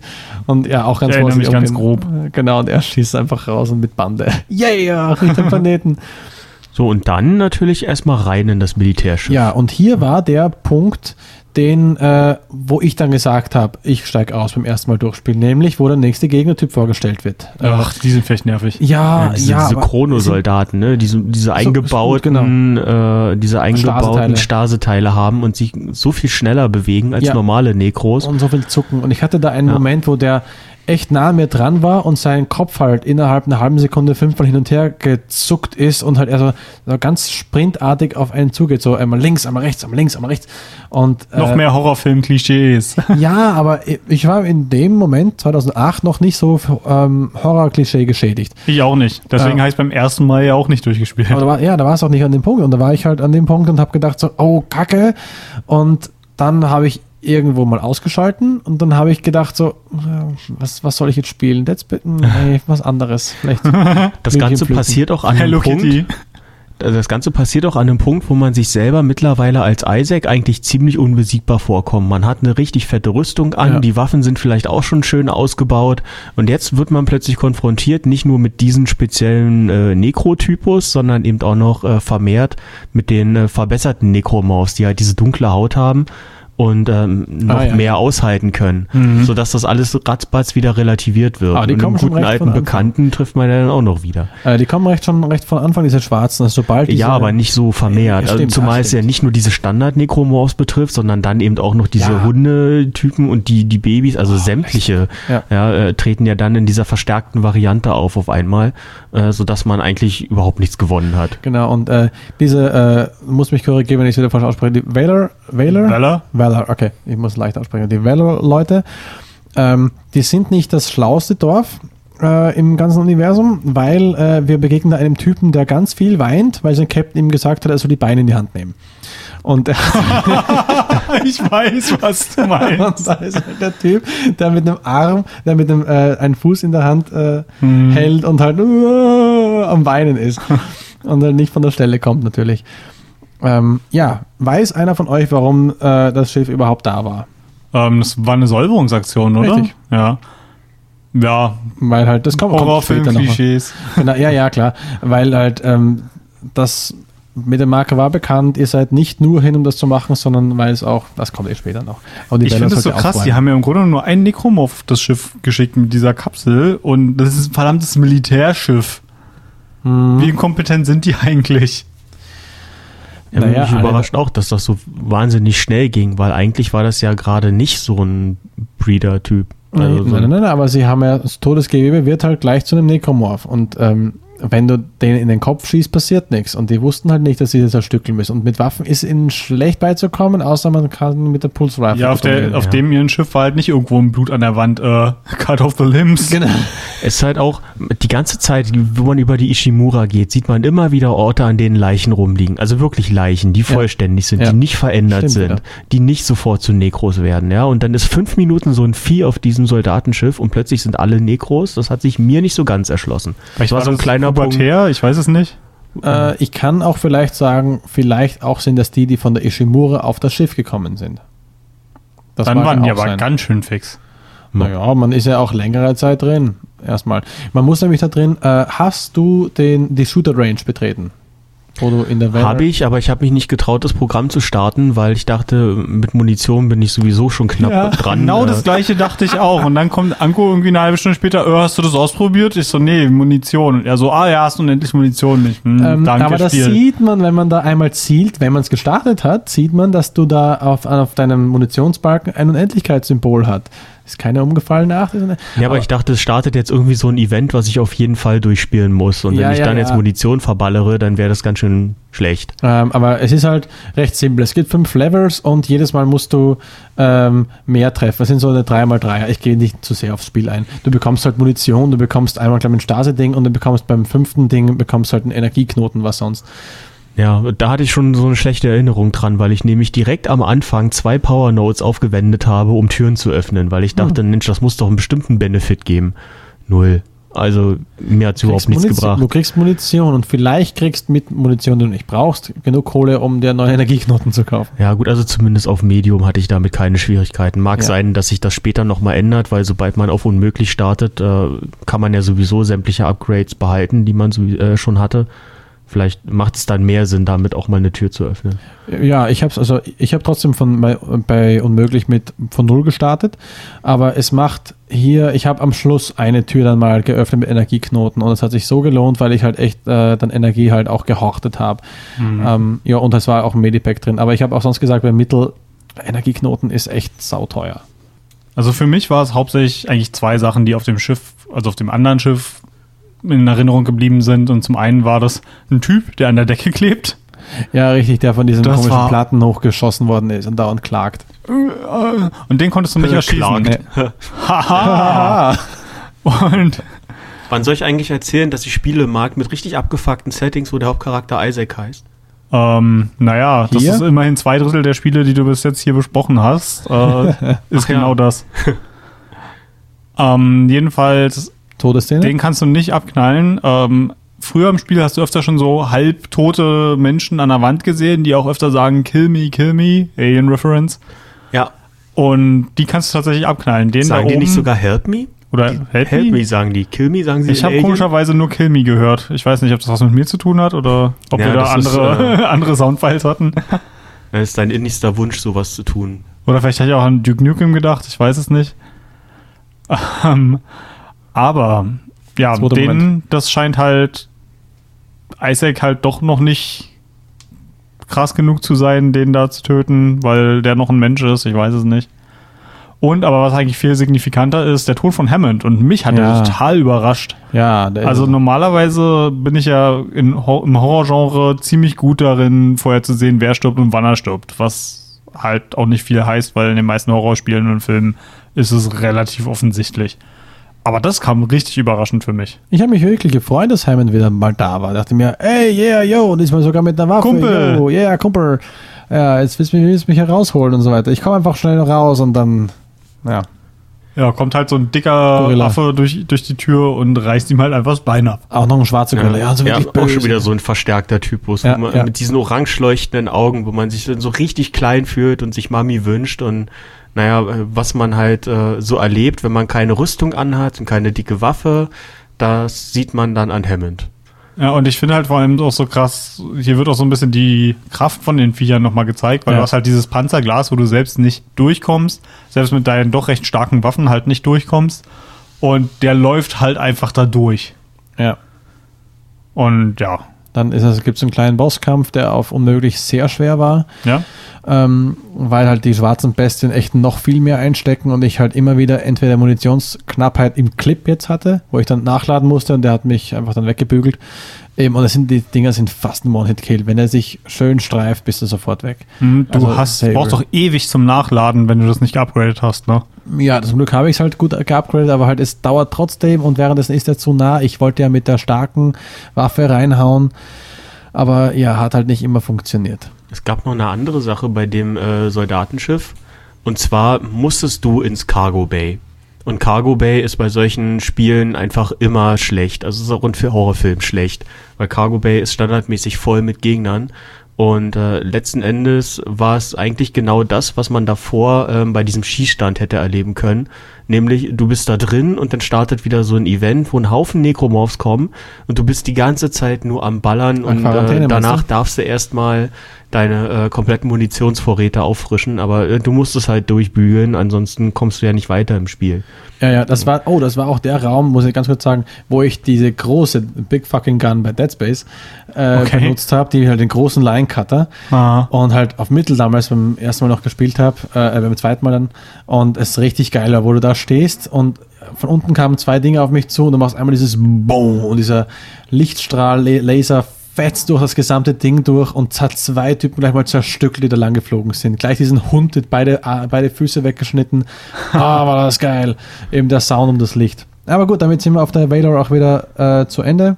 Äh, wir haben nämlich so viel Schaden da verursacht, Dass das, Ding, gleich, gleich äh, den. Bach runtergeht, ja. Genau, und wir sprinten nach draußen und äh, hinter uns explodiert wieder alles und dann sind wir auch wieder beim Zug. Und hier kommt eigentlich mein Lieblingssegment. Da, wo sich die Unitology-Kirche so ihr kleines, ihre Hub. kleine Kirche eingerichtet haben. Ja, weil es alle oberen Leute sind halt Anhänger von äh, Unitology. Ja, und ich finde abgefuckte religiöse Kulte in Videospielen absolut geil. Ja, Das, was ich im echten sind. Leben am, am abartigsten und widerlichsten finde, in Videospielen immer her damit. Es ist wirklich geil gemacht. Vor allem, es hat so viele äh, kleine Hinweise auf andere Religionen, ja, die es vielleicht geben könnte. Und dass vor allem die mächtigen Leute da drin sind, weil äh, irgendwo gibt es so ein Logbuch, wo es sagt, scheiße, der und der und der und der und der sind alles in der Chefriege und alles Mitglieder von Unitology. Ja, komm, es gibt ja schon äh, in Anführungsstrichen Religionen, die Unitology auch recht ähnlich klingt, oder? Ja, ein bisschen. Also ich glaube, da müssen wir uns nicht weit aus dem Fenster lehnen, um zu hören, was äh, die damit gemeint haben. Ja, aber es ist sehr gut gemacht und äh, deswegen, weswegen wir überhaupt da sind, ist, hier gibt es noch das funktionierende Schiff, wofür wir den äh, Kern halt gebraucht haben. Und nicht nur das, jetzt brauchen wir auch die Karten, die müssen wir einsammeln von drei verschiedenen Stellen für das Schiff. Und hier fand ich cool, ich dachte mir, warum ist da eigentlich noch ein Schiff? Und dachte mir, naja, weil es das VIP-Schiff ist. Und die VIP-Leute sind voll hinter dem Plan. Die wollen nicht abhauen. Mhm. Und es kommt keiner an das Schiff ran. Ja, Ja. macht Sinn. Also ich ähm, fand das auch deswegen eindrucksvoll, weil es, ähm, glaube ich, zumindest nach dem, was ich wahrgenommen habe, der einzige Ort an dem ganzen Schiff ist, wo ähm, das wirklich menschlich aussah. Also jetzt mal abgesehen von den ganzen Leuten, die sich dort umgebracht haben oder umgebracht wurden, weil sie halt geopfert worden sind oder warum auch immer. Aber es war halt einfach hübsch hergerichtet. Das war so ein totaler Kontrast ja. irgendwie zu dem, was man sonst hatte. Nichts Kaltes, Industrielles mehr, sondern ausgebreitete Tücher, angezündete Kerzen und Botschaften. Also ähm, das war halt Teppiche. einfach dort, ja, Teppiche, ja, mag ja. sein. Also wirklich etwas, wo ähm, man noch einen, einen Hauch Menschlichkeit gespürt hat einfach. Ja, verstanden. Genau. Wo es auch diese Basketball-Arena gibt. Ja, mhm. sogar die war kalt. Ja, stimmt. Ja, ähm, du wolltest mir ja die ganze Zeit aufzwingen, das Basketball-Minigame zu spielen. Dann erzähl ja. doch jetzt mal ein bisschen was drüber, weil ich habe mich geweigert, das zu machen. Ähm, so ähnlich wie im ersten Bossfight, wo man diesen äh, großen äh, runden Raum hat, äh, wo man halt dann entlang geht, gibt es da auch eine Stelle dafür mit halt einzelnen Platten, auf denen man stehen darf. Und äh, wenn ich mich recht erinnere, sind äh, vor einem vier äh, Löcher mit verschiedenen Farben, rot, grün, blau, gelb, nicht so kompliziert. Und dein Ziel ist es, einen herausschießenden Basketball, der auf dich zukommt, äh, mit einzufangen und in eins der offenen reinzuschießen. Und das wird dann auch später schwerer, dass du nicht auf allen Plattformen landen darfst, glaube ich. Bin ich mir jetzt bei dem Punkt nicht ganz sicher, aber. Ich glaube, du musst auf der markierten stehen, damit du Punkte kriegst. Genau, genau, wie ist das? Und die Bälle müssen dann in auch ins richtige Loch rein, weil die anderen sind halt zugemacht dann. Mhm. Es gibt Minuspunkte. Und dann musst du dich halt so hoch spielen und kriegst dann, glaube ich, auch Belohnung, nämlich die werden dann in den außenliegenden Schließfächern, glaube ich, aufgemacht oder so. Genau, da, da habe ich mich auch gefragt, was ist das denn bitte für ein tolles Spiel, ja, wo äh, die Mitspieler am Ende sozusagen ihre Unterhosen abgeben müssen, weil ihre Spinde aufgeschlossen werden. Ne? Großartig. Also ich habe es ausprobiert, ich habe es nicht wirklich verstanden, ehrlich gesagt. Ich habe das ein bisschen gespielt, habe keine Belohnung dafür bekommen, aber die Idee, sowas zu implementieren, die fand ich ganz gut. Ich hatte nur nicht die Kaltschnäuzigkeit, das in dem Moment richtig zu genießen, glaube ich. Ich habe es in diesem Moment nicht gemacht, weil diese zwei Babys, die da rumfliegen, die zwei Schwarzen, mich so dermaßen fertig gemacht haben, ich zu wenig Leben hatte. Ich habe es dann ausgelassen diesmal. Ja, ich habe es einfach deswegen nicht gemacht, weil ich mich generell in Computerspielen immer total reinversetze, was würde mein Charakter in der Situation machen. Und Isaac spielt jetzt kein Basketball. Kein Zero G. Deswegen bin ich auch der einzige, der bei Sky, der einzige Spieler auf der ganzen Welt, möchte ich jetzt mal behaupten, der bei Skyrim sofort die Hauptquest durchgezogen hat, ohne eine yep. Nebenquest zu machen. Yep. Da gab es eine Hauptquest? Ja. Weiß nicht, ich bin immer durch irgendwelche schummrigen Höhlen gegangen, habe irgendwelche komischen kleinen Kobolde abgeschlachtet auch und habe am Ende irgendein noch rostigeres Schwert bekommen. Ja. ja, kein Wunder, wenn das, das schon Jahrhunderte in der Gruft liegt. Äh, hier fängt auch äh, Isaacs Mind ein bisschen durchzudrehen, denn man hört dann äh, langsam diesen Twinkle Twinkle Little Star Musik von einer Dame gesungen, der auch im Trailer mhm. vorkam, wie ich mich immer noch sehr gut erinnern kann, auch in diesem Trailer, der im Spiel gemacht wird, wenn man auf dem Startscreen nichts macht. Da kommt nämlich dieses das Lied genauso vor. Ah, sehr gut zu wissen. Sehr gute Version. Oh, wenn du im Startscreen durch diese neues Spiel, Spielladen, Optionen, Credits schnell mhm. durchschaltest, äh, wird die Musik panischer und hektischer. Okay. Das ist auch geil gemacht. So, ähm, jo, jetzt Was für wir, Details die alles da drin haben, ja. die ich überhaupt nicht mitgeschnitten habe. Äh, aber mitgeschnitten. Ich muss es jetzt doch sagen, weil ich es interessant fand, weil wir auch gerade beim Hauptscreen sind. Im Hintergrund vom Hauptscreen ist so ein komisches, glibberiges Zeug. Hast du schon mal gesehen? Sowas, also wenn, äh, also, also ja. wenn du es mal, also das ist das ganze, der ganze Hintergrund. Oder diese, die Masse, wo du drauf trittst und du langsam gehst, die sich an die Wände ja. so hochzieht. Das ist die Aufnahme einer verfaulten, quasi sich gerade zersetzenden Ziege. Äh, da haben die eine tote Ziege gekauft und haben die beim Zersetzen zugesehen, gefilmt, wie auch immer, und haben dieses Material als Hintergrund. Man guckt quasi, wenn man im Hauptmenü ist, auf eine tote Ziege. Man kann es aber auch übertreiben, echt, ey. Bis, bisschen.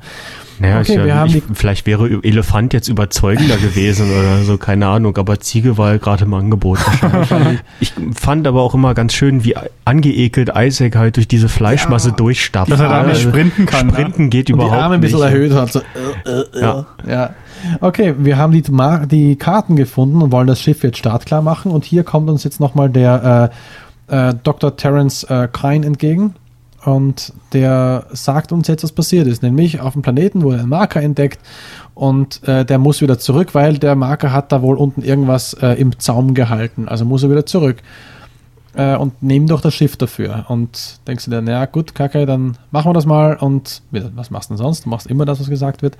Ja. Und äh, gehst Du willst ein runter. gutes Rating bekommen, wenn du am Ende bewertet wirst. Richtig. Und gehst jetzt äh, in den ähm, äh, dahin, wo es auch das, wo das Shuttle auch liegt und willst es starten. Da kommt aber wieder ein Alarm, nämlich wieder ist ja Scheiße am Dampfen und der Unsterbliche kommt hier wieder rein. Ja, und wenn Eis nicht funktioniert, was machen wir dann? Fire, fire, fire. Feuer. Ja. Burn it down! Aber erstmal, erstmal muss man ja in einer äußerst komplizierten ähm, Veranstaltung den Marker holen. Nein, das kommt noch. Zuerst Ja, das kommt Schiff danach. Äh, in die Ladebucht gefahren, Ja. um ihn raufzuladen. Ja, ja. Okay.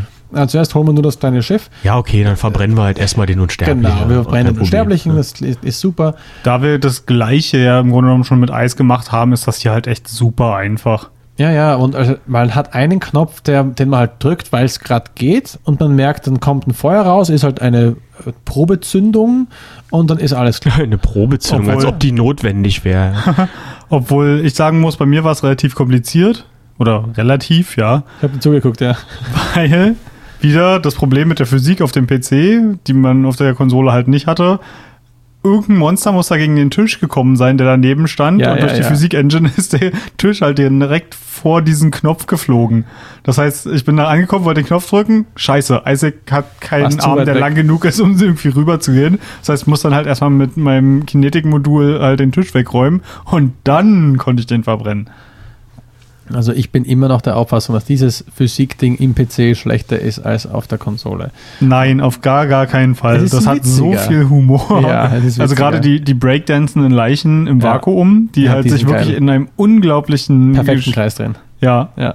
Und das ist ein Spin der Wahnsinn. Also den könntest du so, ihr, ihr kennt doch diesen Breakdance-Move, wo die sich auf den Kopf, so einen Kopfstand Ja, ja, machen und ja. dann anfangen anzudrehen, ne? Ja.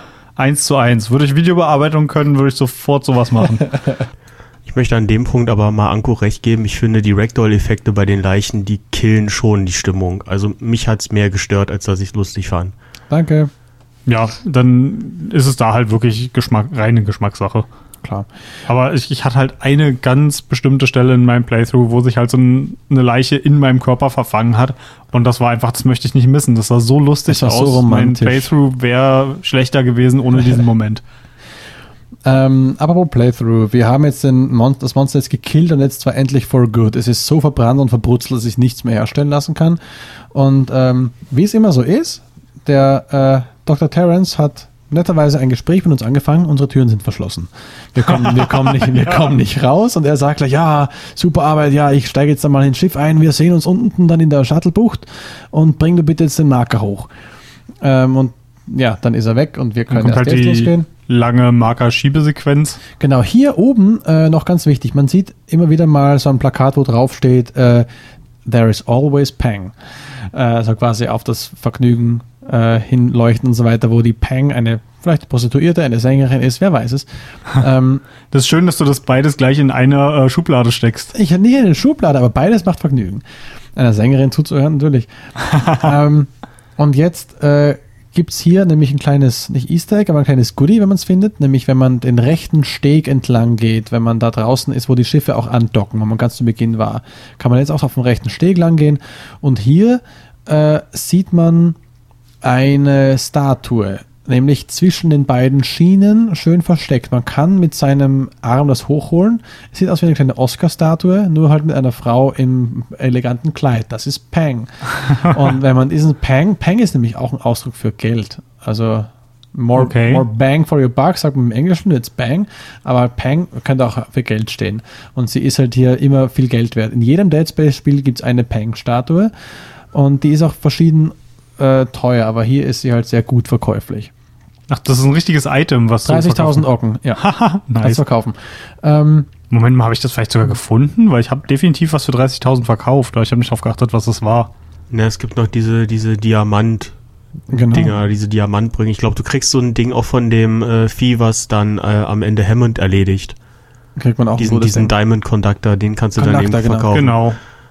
Ähm, aber ja, also ich glaube, die, die ist schon ein bisschen schwer zu finden. Da guckt man nämlich nicht hin. Und hier heißt jetzt mal den Marker erstmal bergen. Das heißt, aus diesem komischen naja, wie eine 8 aussieht, la- lauft man auf diesen Ziffernblättern quasi rum und dazwischen sind zwei Löcher und aus einem der Löcher holt man halt den äh, Marker raus. So sieht das untere Deck aus, wo man zwischen den ganzen Kisten herumläuft. Wisst ihr das Ja, noch? ja, es ist, es ist ein Laderaum, aber mich hat es irgendwie mehr an so eine Müllkippe erinnert, ehrlich gesagt. Ja, weil alles weil halt auch diese, ist, diese ja. Tentakeln da dann Ja. rauskommen. Ähm, Das war jetzt so wie bei Star Wars, ja. Einfach äh, runter diesen Schacht und dann irgendwo in der Müllkippe gelandet und dann von der Tentakel am Bein gepackt und erstmal ein bisschen untergetaucht. Ja. Ja, hier sind auch ganz schön viele äh, Monster unterwegs. Also ab hier wurde es dann für unmöglich wirklich richtig schwer durchzukommen. Und Safe Spamming wurde ein Ding. Äh, hier gibt es auch Safe eine. Scumming. Safe Scumming, sorry. Hier gibt es nämlich auch eine, ähm, eine Speicherstation, die nicht auf der Minimap auftaucht. Ich war empört. Oh nein. Was man nicht merkt, wenn man das Ding nicht hat, aber die Minimap macht wirklich dieses Spiel umso plastischer.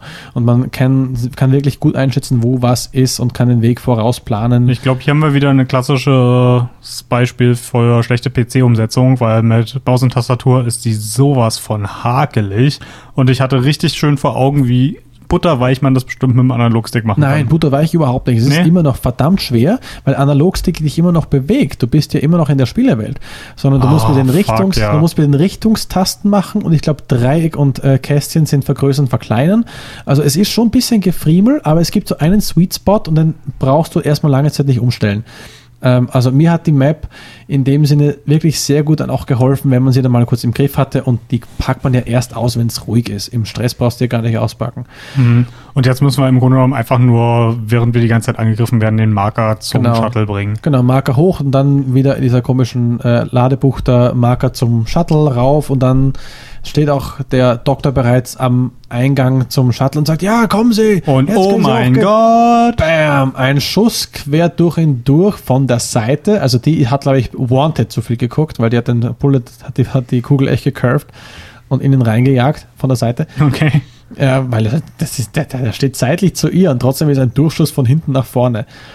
Ja, und man weiß zuerst ja gar nicht, wer es war. Aber dann geht halt das, die Tür zu, man denkt sich, na, ein Baby kann es nicht gewesen sein, was war das? Es war ein Schuss. Und er sagt noch, er halluziniert noch ganz kurz die Frau, die halt gestorben ist, seine Mhm. Frau, wer für die er das alles macht. Ja, und dann will das Shuttle auch schon äh, abheben und hebt auch ab, weil jemand drin ist, nämlich deine ganz tolle Kendra. Ja. Mhm, Paul, wie fandest du das? Äh, war das für dich überraschend? Absolut, ja. Unerwartete. Wendung. Weil da habe ich mich halt echt gefragt, war jetzt nur ich so blöd, das nicht vorher herzusehen oder war das tatsächlich eine unerwartete Da Wendung? bin ich eine schlechte Referenz, weil es für mich schon zu lange her ist und ich es aber auch zu lange jetzt gespielt Deswegen habe. habe ich auch Paul gefragt. Ja, also ähm, in dem Moment, wo Hammond stirbt, merkt man ja, dass er im Prinzip einfach nur ein ganz normaler Mensch war. Ja. Also äh, er- die Worte, die er spricht und dann äh, das, was letzten Endes passiert, ähm, lassen ja schon darauf schließen, dass er irgendwie normal gewesen ist. Das führt aber äh, jetzt nicht automatisch dazu, dass man als Spieler Kendra in Frage stellt, obwohl die ja nun, wie sich nun mittlerweile rauskristallisiert, die eigentliche negativ treibende Kraft war, die er die ganze Zeit nur benutzt hat. ich habe nicht Obwohl- ganz verstanden, was ihre Rolle ist, ob sie jetzt irgendwie eine Agentin von dieser Organisation ist, die den Marker zur Erde bringen soll, oder ob sie ihn einfach nur aufhalten soll. Also ich mir nicht ganz so erschlossen, aber ähm, auf jeden Fall ist sie schlecht. Mhm. Obwohl selbst Kendra ja Hammonds Tod betrauert hat. Also sie ist halt auch kein absoluter Unmensch und sie sagt halt auch zu Isaac, hey, es tut mir leid, aber wir haben halt hier einfach einen Interessenskonflikt. Ja. Sie hat halt die Aufgabe gehabt, sie war von Unitology natürlich, auch abgestellt, dieses Artefakt wieder zu bergen. Denn es ist, äh, war verschwunden, man wusste zuerst nicht wo und dann haben halt ein paar Leute doch gewusst wo und haben halt diese Testkolonie darauf gelassen. Und dann ist eben das Ganze passiert. Und äh, dann wurde er geborgen und das Ziel wäre jetzt, diesen Marker wieder auf die Erde wahrscheinlich zurückzubringen, weil der halt ähm, für viele das, das Ding ist, was von den Göttern gegeben ist und so weiter. Oder von dem Unitology-Ding. Ja, soll geborgen werden und der Rest soll vernichtet werden. Und sie ist halt das durchführende Instrument. Ja. Und ein Glück haben wir Nicole an unserer Seite, Ja, die, uns hilft, das Ganze zurückzuholen. Ja, das machen sie. Das, ist, das war auch echt cool, diese, dieser, dass sie dann viele Sachen gedacht haben. Es, dieser Tractor Beam, der dafür genutzt ist, die Schiffe leicht in den Hafen zurückzuholen, wird jetzt genutzt, um das Schiff zurückzuholen. Wogegen äh, nämlich Kendra in ihrem Schiff nichts machen kann. Sprich, der Marker wird wieder zurückgebracht, aber sie rettet sich halt mit einer Notkapsel Mhm. aus dem Schiff raus. Was ich recht cool fand, die Idee. Und Nicole kommt halt wieder mit dem Make us whole again. Das, Genau. ist, das ist so creepy. Ich weiß nicht, warum ein einzelner Satz mich so komisch stimmen kann. Ja, es ist vielleicht, also wenn alle Leute ähm, durch diesen Marker so verrückt gemacht werden, dass sie einen inneren Todeswunsch entwickeln, dann ist das vielleicht mit diesem Makers Hooligan auch wieder ein Hinweis darauf, dass Nicole eigentlich tot ist und Isaac sich auch umbringen soll, so Romeo und Julia mäßig. Also, also, ich, also ich glaube, aufgrund dieser zweiten und dritten Teile zu wissen, was es genau heißt. Nämlich, also im ersten Teil heißt es noch ein bisschen was anderes. Nämlich unten ist eben dieser Hive Mind, dieses große Gewirr und dieses große Alien-Teil, was da herumschwirrt. Und der Marker hat das alles noch ein bisschen ruhig gehalten, als er unten war. Und das wieder zusammenzuführen, das wieder ein Ganzes zu machen, war eins. Aber das zweite ist, das ist jetzt aber die Markergeschichte. Das ist ein bisschen, jetzt äh, führt fast zu weit, aber ich versuche es klein zu halten. Ähm, Alienform schickt Marker äh, durchs ganze Weltraum. Einer landet auf der Erde und die, der Auftrag ist von diesem Marker, den gesamten Planeten in diese tote Masse zu machen. Also im Grunde genommen Terraforming. Ja, und daraus wird nämlich aus dieser ganzen toten Masse wird, wenn der Marker dann aktiviert wird, ein neuer Mond. Der Mond ist hier das Böse, weil das, das Alien-Ding aussieht wie ein Mond. Und der Mond muss aber dafür den Marker aufnehmen, also wird sich hochziehen, und die Leute, die ihn in dem Sinne aktiviert haben. Deswegen sie äh, ganz machen, zusammenfügen. Convergence heißt es auf Englisch dann. Das ist der Auftrag der Marker, quasi alles Leben, was sie haben, in eins zu machen und halt, also eins zu machen zu diesem hässlichen Ding. Also sie will auch quasi, dass alle eigentlich Necrobovs werden, aber für den ersten passt das nicht so ganz, weil sie ja nicht will, dass er stirbt. Ich wollte gerade sagen, das ist nichts, was du jemals aus dem Spiel an Informationen Nicht aus rausgezogen dem, hättest. gerade nicht aus dem ersten, nein, weil im ersten machen sie eher dieses Hive Mind und Marker. Führe uns wieder zusammen, make us Genau. whole again. Und ich würde hier tatsächlich nur das bewerten wollen, was halt auch wirklich im ersten drin ist, weil Würde ich, weil es, wird, es ist nämlich sonst echt ganz schön. Äh, Und ich kann mir auch nicht Komisch. vorstellen, dass sie quasi schon zwei Teile im Voraus gedacht haben. Nein, Plus das ganze Material, was nebenbei noch gemacht wurde. Es wurde ja zum Beispiel mehrere Animes dazu gemacht. Einer, der zum Beispiel zeitgleich mit dem ersten Teil rauskam, der quasi die Vorgeschichte erzählt und auch so ein bisschen zeigt, was auf dem Planeten passiert ist. Also kann ich echt weiterempfehlen. Ist jetzt auch nicht so ein klassischer Japano-Anime, sondern fast schon so ein bisschen mehr Richtung Trickfilm. Super sehenswert, wenn man ein bisschen an der Vorgeschichte interessiert ist. Ähm, ist das jetzt schon die Stelle, an der Kendra äh, zu Isaac auch sagt, dass dieser Marker im Prinzip von Menschen geschaffen wurde? Ich glaube, das kommt Also- jetzt ganz, ganz am Ende, so. wenn man auf dem Planeten ist. Äh, jetzt setzt man sich nämlich mit Nicole zusammen ans Steuer und fliegt auf den Planeten runter, um dort den Marker zurückzubringen. Genau, weil der muss, soll wieder in den Hive Mind rein, damit alle seine Ruhe haben. Hier kommt das letzte Level, das auch außerhalb von der Ishimura spielt, sonst spielt er also auf der Ishimura. Und das fand ich richtig geil, dass Und ich- man hier tatsächlich Ja. auf den Planeten runtergeht. Ja, ich fand das Detail cool, diese Ladesequenz, dass man nicht mehr mit der Bahn fährt, sondern und da Stationen verbindet, sondern diesmal ist es das, äh, das Schiff und raus und rüber zum, äh, zum Planeten. Mal einen Tee trinken, Ja, genau. Stühlchen essen.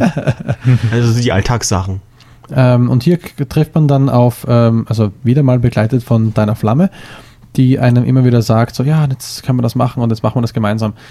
Und man lädt den Marker ab und jetzt muss man den Marker halt durch diese ganzen Hallen schieben. Und hier war es auf unmöglich, echt eine Zeit lang unmöglich durchzukommen. Also ähm, bevor wir da einsteigen, möchte ich nochmal sagen, also ich bin ausgestiegen aus diesem Schiff, dann auf diesem Planeten und dachte mir, endlich keine Wände. Ja, endlich wie neu geboren. Ja, Für zwei ich bin, Minuten. Ich bin an diese Brüstung ran. Ja, Ja. und habe erstmal die Aussicht genossen. Das ist Ja. halt äh, erstmal, also später ist es die Brüstung, wo der Endboss hochkommt. Ja, das wird einem dann nochmal irgendwie bewusst. Ja, da habe ich gerade runtergeguckt und da war dieses Ding schon unten. Aber das äh, siehst du da schon? Nee, man sieht es nicht. Äh, Sondern das, was man sieht, ist halt das, wo dann erstmal so der Krater. Augapfel in Scherben springt, nämlich äh, wirklich unglaublich hässliche Texturen, die irgendwie an diesen Felswänden dran sind, die einem sofort diesen Ausblick wieder zunichte machen. Aber im ersten Moment Ist aber war eine schöne Skybox, ne? ja. Ja, das ja. Ich finde, und ich finde dieses, dieser generell, das, die Szenerie ist so geil. Dieser Mega-Krater an Grand Canyon Größe ähnlich schon. Und dann guckt man hoch und diese ganzen weißen Strahlen, die diesen, quasi das Ding stützen, nämlich den Korken. Also ich meine, was der Planet Cracker, was die Ishimura ja, ist, im Grunde genommen macht, sie holt Stücke von Planeten raus. Genau. Also, Und so kann man direkt innen schon herum meinen, äh, anstatt durchbohren zu müssen. So, sie holen quasi das Innere direkt raus, was eh schon eine jetzt coole Idee wirklich ist. effizienter ist, sei mal dahingestellt, aber Science Fiction. Ja, Ja, aber ja. halt, wenn man dann eben von dieser Berüstung aus äh, an die Wand, an die Felswände guckt, die sind schon arg pixelig. Ja. Leider. Ja, mag sein. Ich fand es auf jeden Fall äh, eine sehr geile, sehr geile Szenario, das über einem dieser, das Gegenstück zum Krater. Was Äh, ich jetzt überhaupt nicht gecheckt habe, ist, warum zum Henker hat man hier so viel Nekromorph-Widerstand? Man macht doch eigentlich genau das, was die Nekro Nekromorph von einem wollen. Nee, eben nicht, die wollen sich ja ausbreiten. Also man, Ja. man verschließt ja sozusagen die Büchse der Pandora wieder. Aber warum manipuliert dich dann Nicole, die ja eine Projektion der, des Nekromorph-Artefakts ist, das Ding zurückzubringen? Das weiß ich nicht. Und äh, ich, ich habe auch selbst gerade versucht, darüber nachzudenken und es logisch zu machen, aber eben, erstens dieses Make Us Whole Again, was hier in diesem Zusammenhang heißt, mach den äh, Marker mit dem Monster zusammen. Und warum die Monster trotzdem gegen dich vorgehen? Hm, weil sie ist ja quasi von dem her äh, nur eine Projektion aus deinem Kopf und du bist Mhm. ein bisschen beeinflusst von diesem Marker. Na, das ist ja zumindest nur eine Theorie. Ja, es kann ja auch sein, dass die äh, innere Stimme der Vernunft quasi die Projektion von Nicole ist. So wie es im zweiten Teil ein bisschen mehr durchbricht. Weil Ach so? Im zweiten Teil ist es ja später so, dass sie mehr sagt, was du auch toll machst. Also spricht er eigentlich mehr mit sich selbst und macht einen inneren Mhm. Monolog. Und im äh, hier ersten wäre das schon vielleicht so, dass er sagt, okay, machen wir das. Ähm, ja, und dann haben wir es endlich geschafft, diesen Marker äh, durchzubringen. Oh, ich wollte einen Gameplay-Trick noch sagen. In Mhm. der ersten großen Halle, wo eben so viele Monster auf einen zukommen, gibt es diese äh, aufmachbaren Brücken. Äh, und man wird von allen Seiten von, mit allem beworfen, was sie noch haben. Ich glaube, nur die Schwangeren kommen nicht Hm, vor. man kann die Brücken blockieren mit dem Marker. Ja, und ich, das habe ich auch dann gemacht, um durchzukommen. Nämlich die zweite Brücke blockiert, weil da ist auch kein, wenn man sich da hinstellt, auch nichts, was hervorkommen kann. Sprich, man hat einen Strom von Feinden, der nur aus einer Richtung kommen kann. Damit habe ich es dann gepackt, aber halt Nicht schlecht. unmöglich. Ähm, ja, dann ist der Marker endlich da, wo er hin soll. Und bevor es losgeht, äh, steht schon mal wieder sie dahinter und sagt schon so auf der, ja, danke, dass du uns wieder vollständig gemacht hast. Mhm. Was schon mal komisch ist. Dann haust du ab und dann Kommt, und, und sie bringt ja dann auch den, diesen riesen Felsbrocken wieder zum Absturz, der über uns schwebt, ne? Also dieser Felsbrocken, der aus der Erde rausgerissen wurde und jetzt über den Planeten schwebt, kommt dann auf uns herab. Achso, ich meinte jetzt aber gar nicht Kendra, ich meinte zuerst, oder kommt zuerst Kendra hinter dem Säule hervor? Nein, Nicole macht das, dass das Ding abstürzt. Bist du sicher? Ja, um okay. den Korken quasi wieder draufzusetzen. Ah, okay, cool, weil ich habe das ein bisschen übersprungen und äh, da habe ich nicht ganz mitbekommen. Ich dachte, jetzt würde Kendra dann quasi in dem, in dem Moment provozieren. Nee. Ja. Okay. Wir hauen ja dann ab von dem, weil das Ding runterkommt. Ja. Und da muss ich sagen, da war ich wieder schon wieder viel zu sehr aus dem Spiel raus, weil ich dachte, ach komm, die lassen mich jetzt eh nicht verrecken. Gucke ich mich doch noch mal ein bisschen um, spaziere mal langsam durch die Gegend, gehe durch die Tür und dann macht Snap hinter dir und die Höflichkeitstüren setzen wieder ein, denn Kendra fängt an zu reden und deswegen kannst du nicht weitergehen. Richtig. Und äh, Kendra sagte jetzt, na, jetzt hat quasi fast geschafft, mich zu überlisten, aber das Ding kommt wieder zurück. Und dann spult sie dir das Video, was du von äh, deiner Geliebten die ganze Zeit angeguckt hast, was Was auch du nie zu Ende geguckt hast. Genau, ja, das hat sie auch bestimmt äh, gecuttet, damit du es anders hast, weil nur das Video hat dich wirklich dazu gebracht, dahin zu reisen. Ich Ja. sorge auch um sie. Ja, und dann siehst du mal das ganze Video, nämlich, dass sie die ganze Zeit schon eigentlich tot ist, weil sie sich da quasi die Nadel gesetzt hat. Ja. Ja. Und das kommt jetzt überhaupt nicht überraschend. Also, dass, dass Nicole nicht mehr am Leben war, das war mir zu dem Zeitpunkt eigentlich schon vollkommen klar. Mir Jo. nicht, ehrlich. Also, ja, ich habe dann an der Stelle wahrscheinlich nicht aufgepasst. Ich dachte, die ähm, impft sich jetzt irgendwie sowas. Ja, ich, ähm, ja, ich bin halt so ein bisschen vorbelastet von Resident Evil, weißt du, wo Menschen dann äh, das auf sich nehmen, den T-Virus oder G-Virus in ihrem Körper durch die Gegend zu transportieren, ähm, Mhm. dass sie dann äh, vielleicht äh, irgendwas nimmt, um es zu retten oder sowas und in dem eigenen Körper transportiert. Das Also ist ich halt habe jetzt der große Unterschied, habe ich das Gefühl, zwischen japanischen Medien und äh, westlichen Medien. Also wenn man jetzt nicht gerade Game of Thrones nimmt, dann kommen halt Charaktere in westlichen Medien halt nicht so oft zurück. ah, Und während in japanischen halt, oh, der ist hier schon dreimal gestorben, aber Psych, da ist er wieder. Segoi? Was? Das heißt irgendwas. Das heißt irgendwas auf Japanisch, glaube ich, vielleicht. Äh, jo. Und ja, die Dame ist tot und hier kommt die erste emotionale Reaktion von Isaac. Ja, sehr, sehr. Ähm, er fasst sich an den Kopf und schüttelt den Kopf. ja, so, oh, oh mein. Gott, Ja, er ist am Boden zerstört. Ja, ja, was soll er machen? Er sollte, er sollte was sagen, soll er weinen mit seiner stimmlosen Stimme. Ja, die heißen Tränen verdampfen ja an dem Plasmascreen, der seine Augen bedeckt. Werden weggedampft.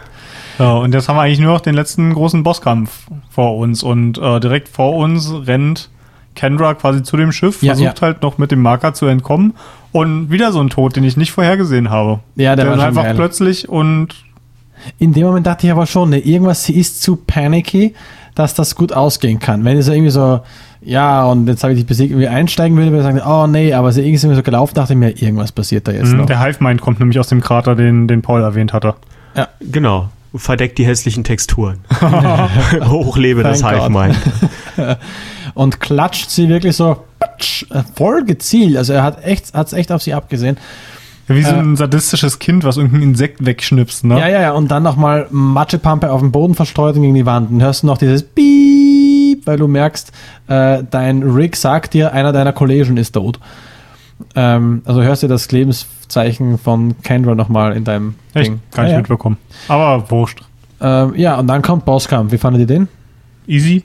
Ja, super easy. Boah, wenn man den Speedrun durchguckt, das ist echt.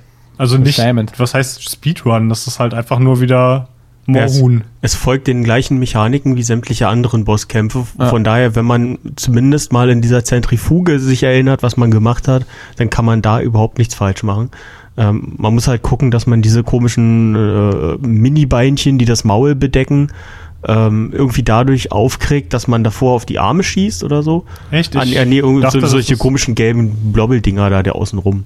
Auf jeden Fall, man schießt auf irgendwas, dann geht Man irgendwas anderes Gelbe. auf, da schießt man rein und dann, Und die herunterfallenden macht man Arme. viermal. Die herunterfallenden Arme kann man gehend ausweichen. Ja, genau, immer seitwärts Ja, äh, seitwärts strafen. gehend. Also nicht mal mehr sprinten, sondern gehen. Echt, ich bin Ja. die ganze Zeit gesprintet Ja, und dann das ist eigentlich schon ein Problem, weil dann kommst du auf der anderen Seite an und kannst nicht weiter rennen und selbst wenn du dich dann umdrehst, wirst du getroffen. Also du musst sogar manchmal ein bisschen gehen, anstatt zu rennen.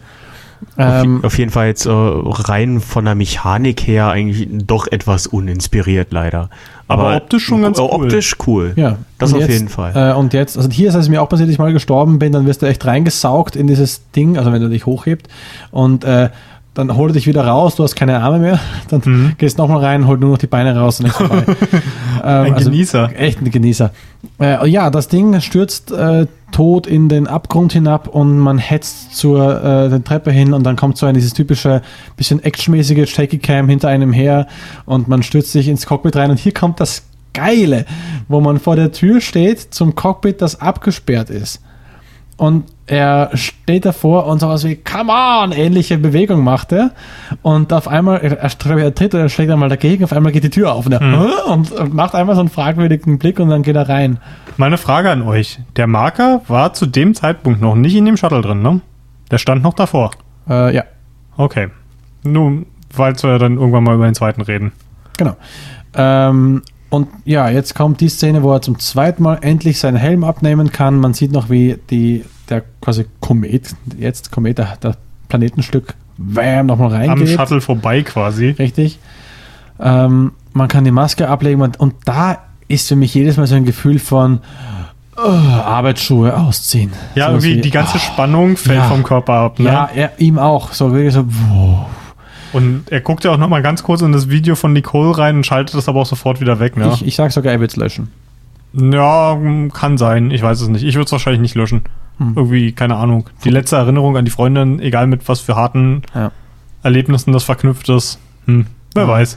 But she's always on my mind. Ja.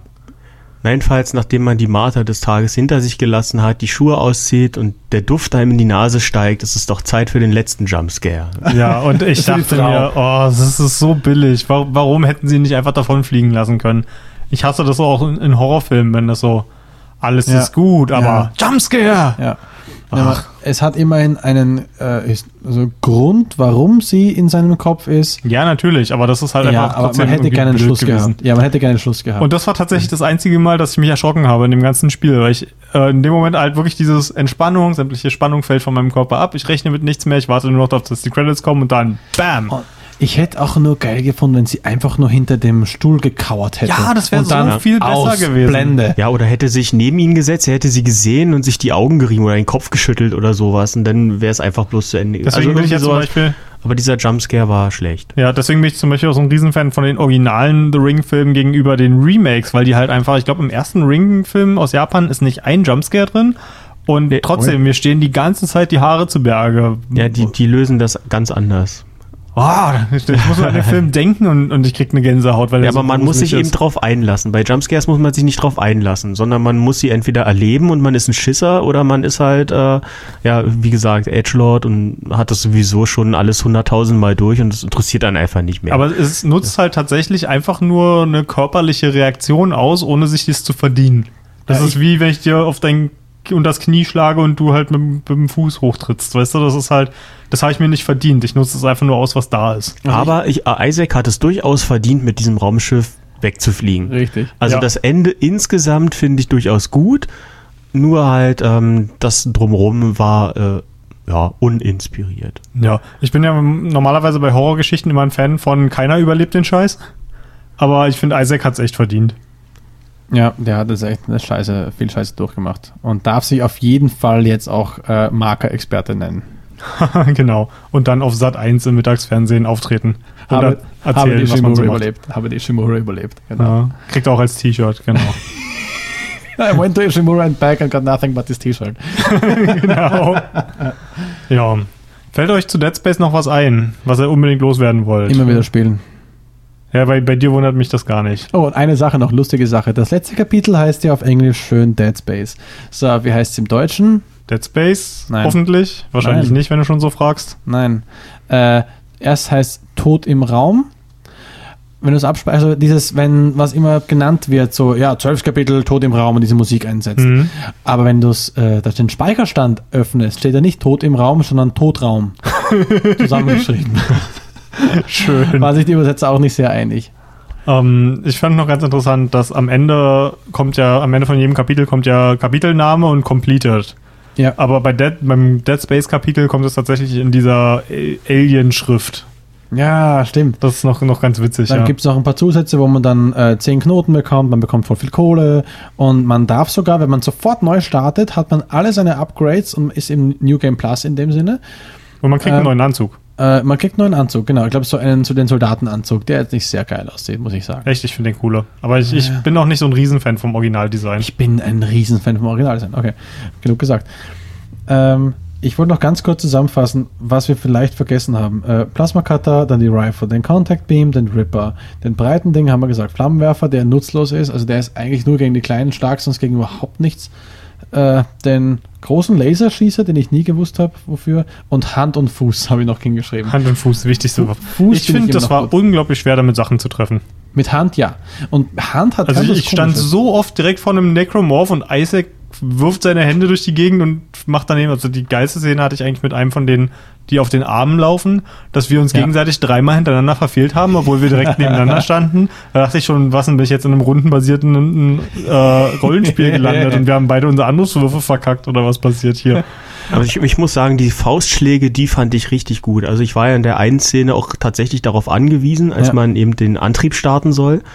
Ähm, weil dann eben auch wieder so ein Event kam, wo mehrere Nekros von den Seiten gespawnt sind und ich habe nicht gemerkt, dass ich keine Munition mehr habe. Ja. Und dann musste ich halt irgendwie durch. Und dann bist du da in dieser äh, äh, Steampunk-mäßigen Rüstung, ja. Überall an deinem Körper ist halt irgendwie so rostrotes Eisen. Und du haust einfach mal so einem Nekro in die Schnauze und das sieht so schön schwerfällig aus und die taumeln zurück. Ja. Das ist echt cool. Äh, mit den Stomps habe ich nie was getroffen. Nie. Nur die Babys. Also eigentlich. nicht mal, nicht mal so eine blöde Kiste, die vor mir lag. Man hatte diese Container. Ähm, nicht mal die. Ähm, da meins dazu, bei unmöglich sind die Hände echt nutzlos, da hast du keine Handhabe gegen die großen Zombies. Haha! Und äh, die Storms fand ich super praktisch, denn sobald ich mal Schwierigkeiten hatte mit einem, Hauptsache die Füße weg, dann kriecht er, Stase, er wehrt sich nicht und dann auf den Kopf drauf gestompt, bis der abbröselt und dann den Arm. Also das hatte ich, da hatte ich schon mehr Verwendung dafür zumindest. Aber stimmt, manchmal trifft man es nicht. Ja, guti. Dann wollen wir hier Schluss machen. Und vielen, vielen Dank euch allen, dass ihr bis hierhin zugehört habt.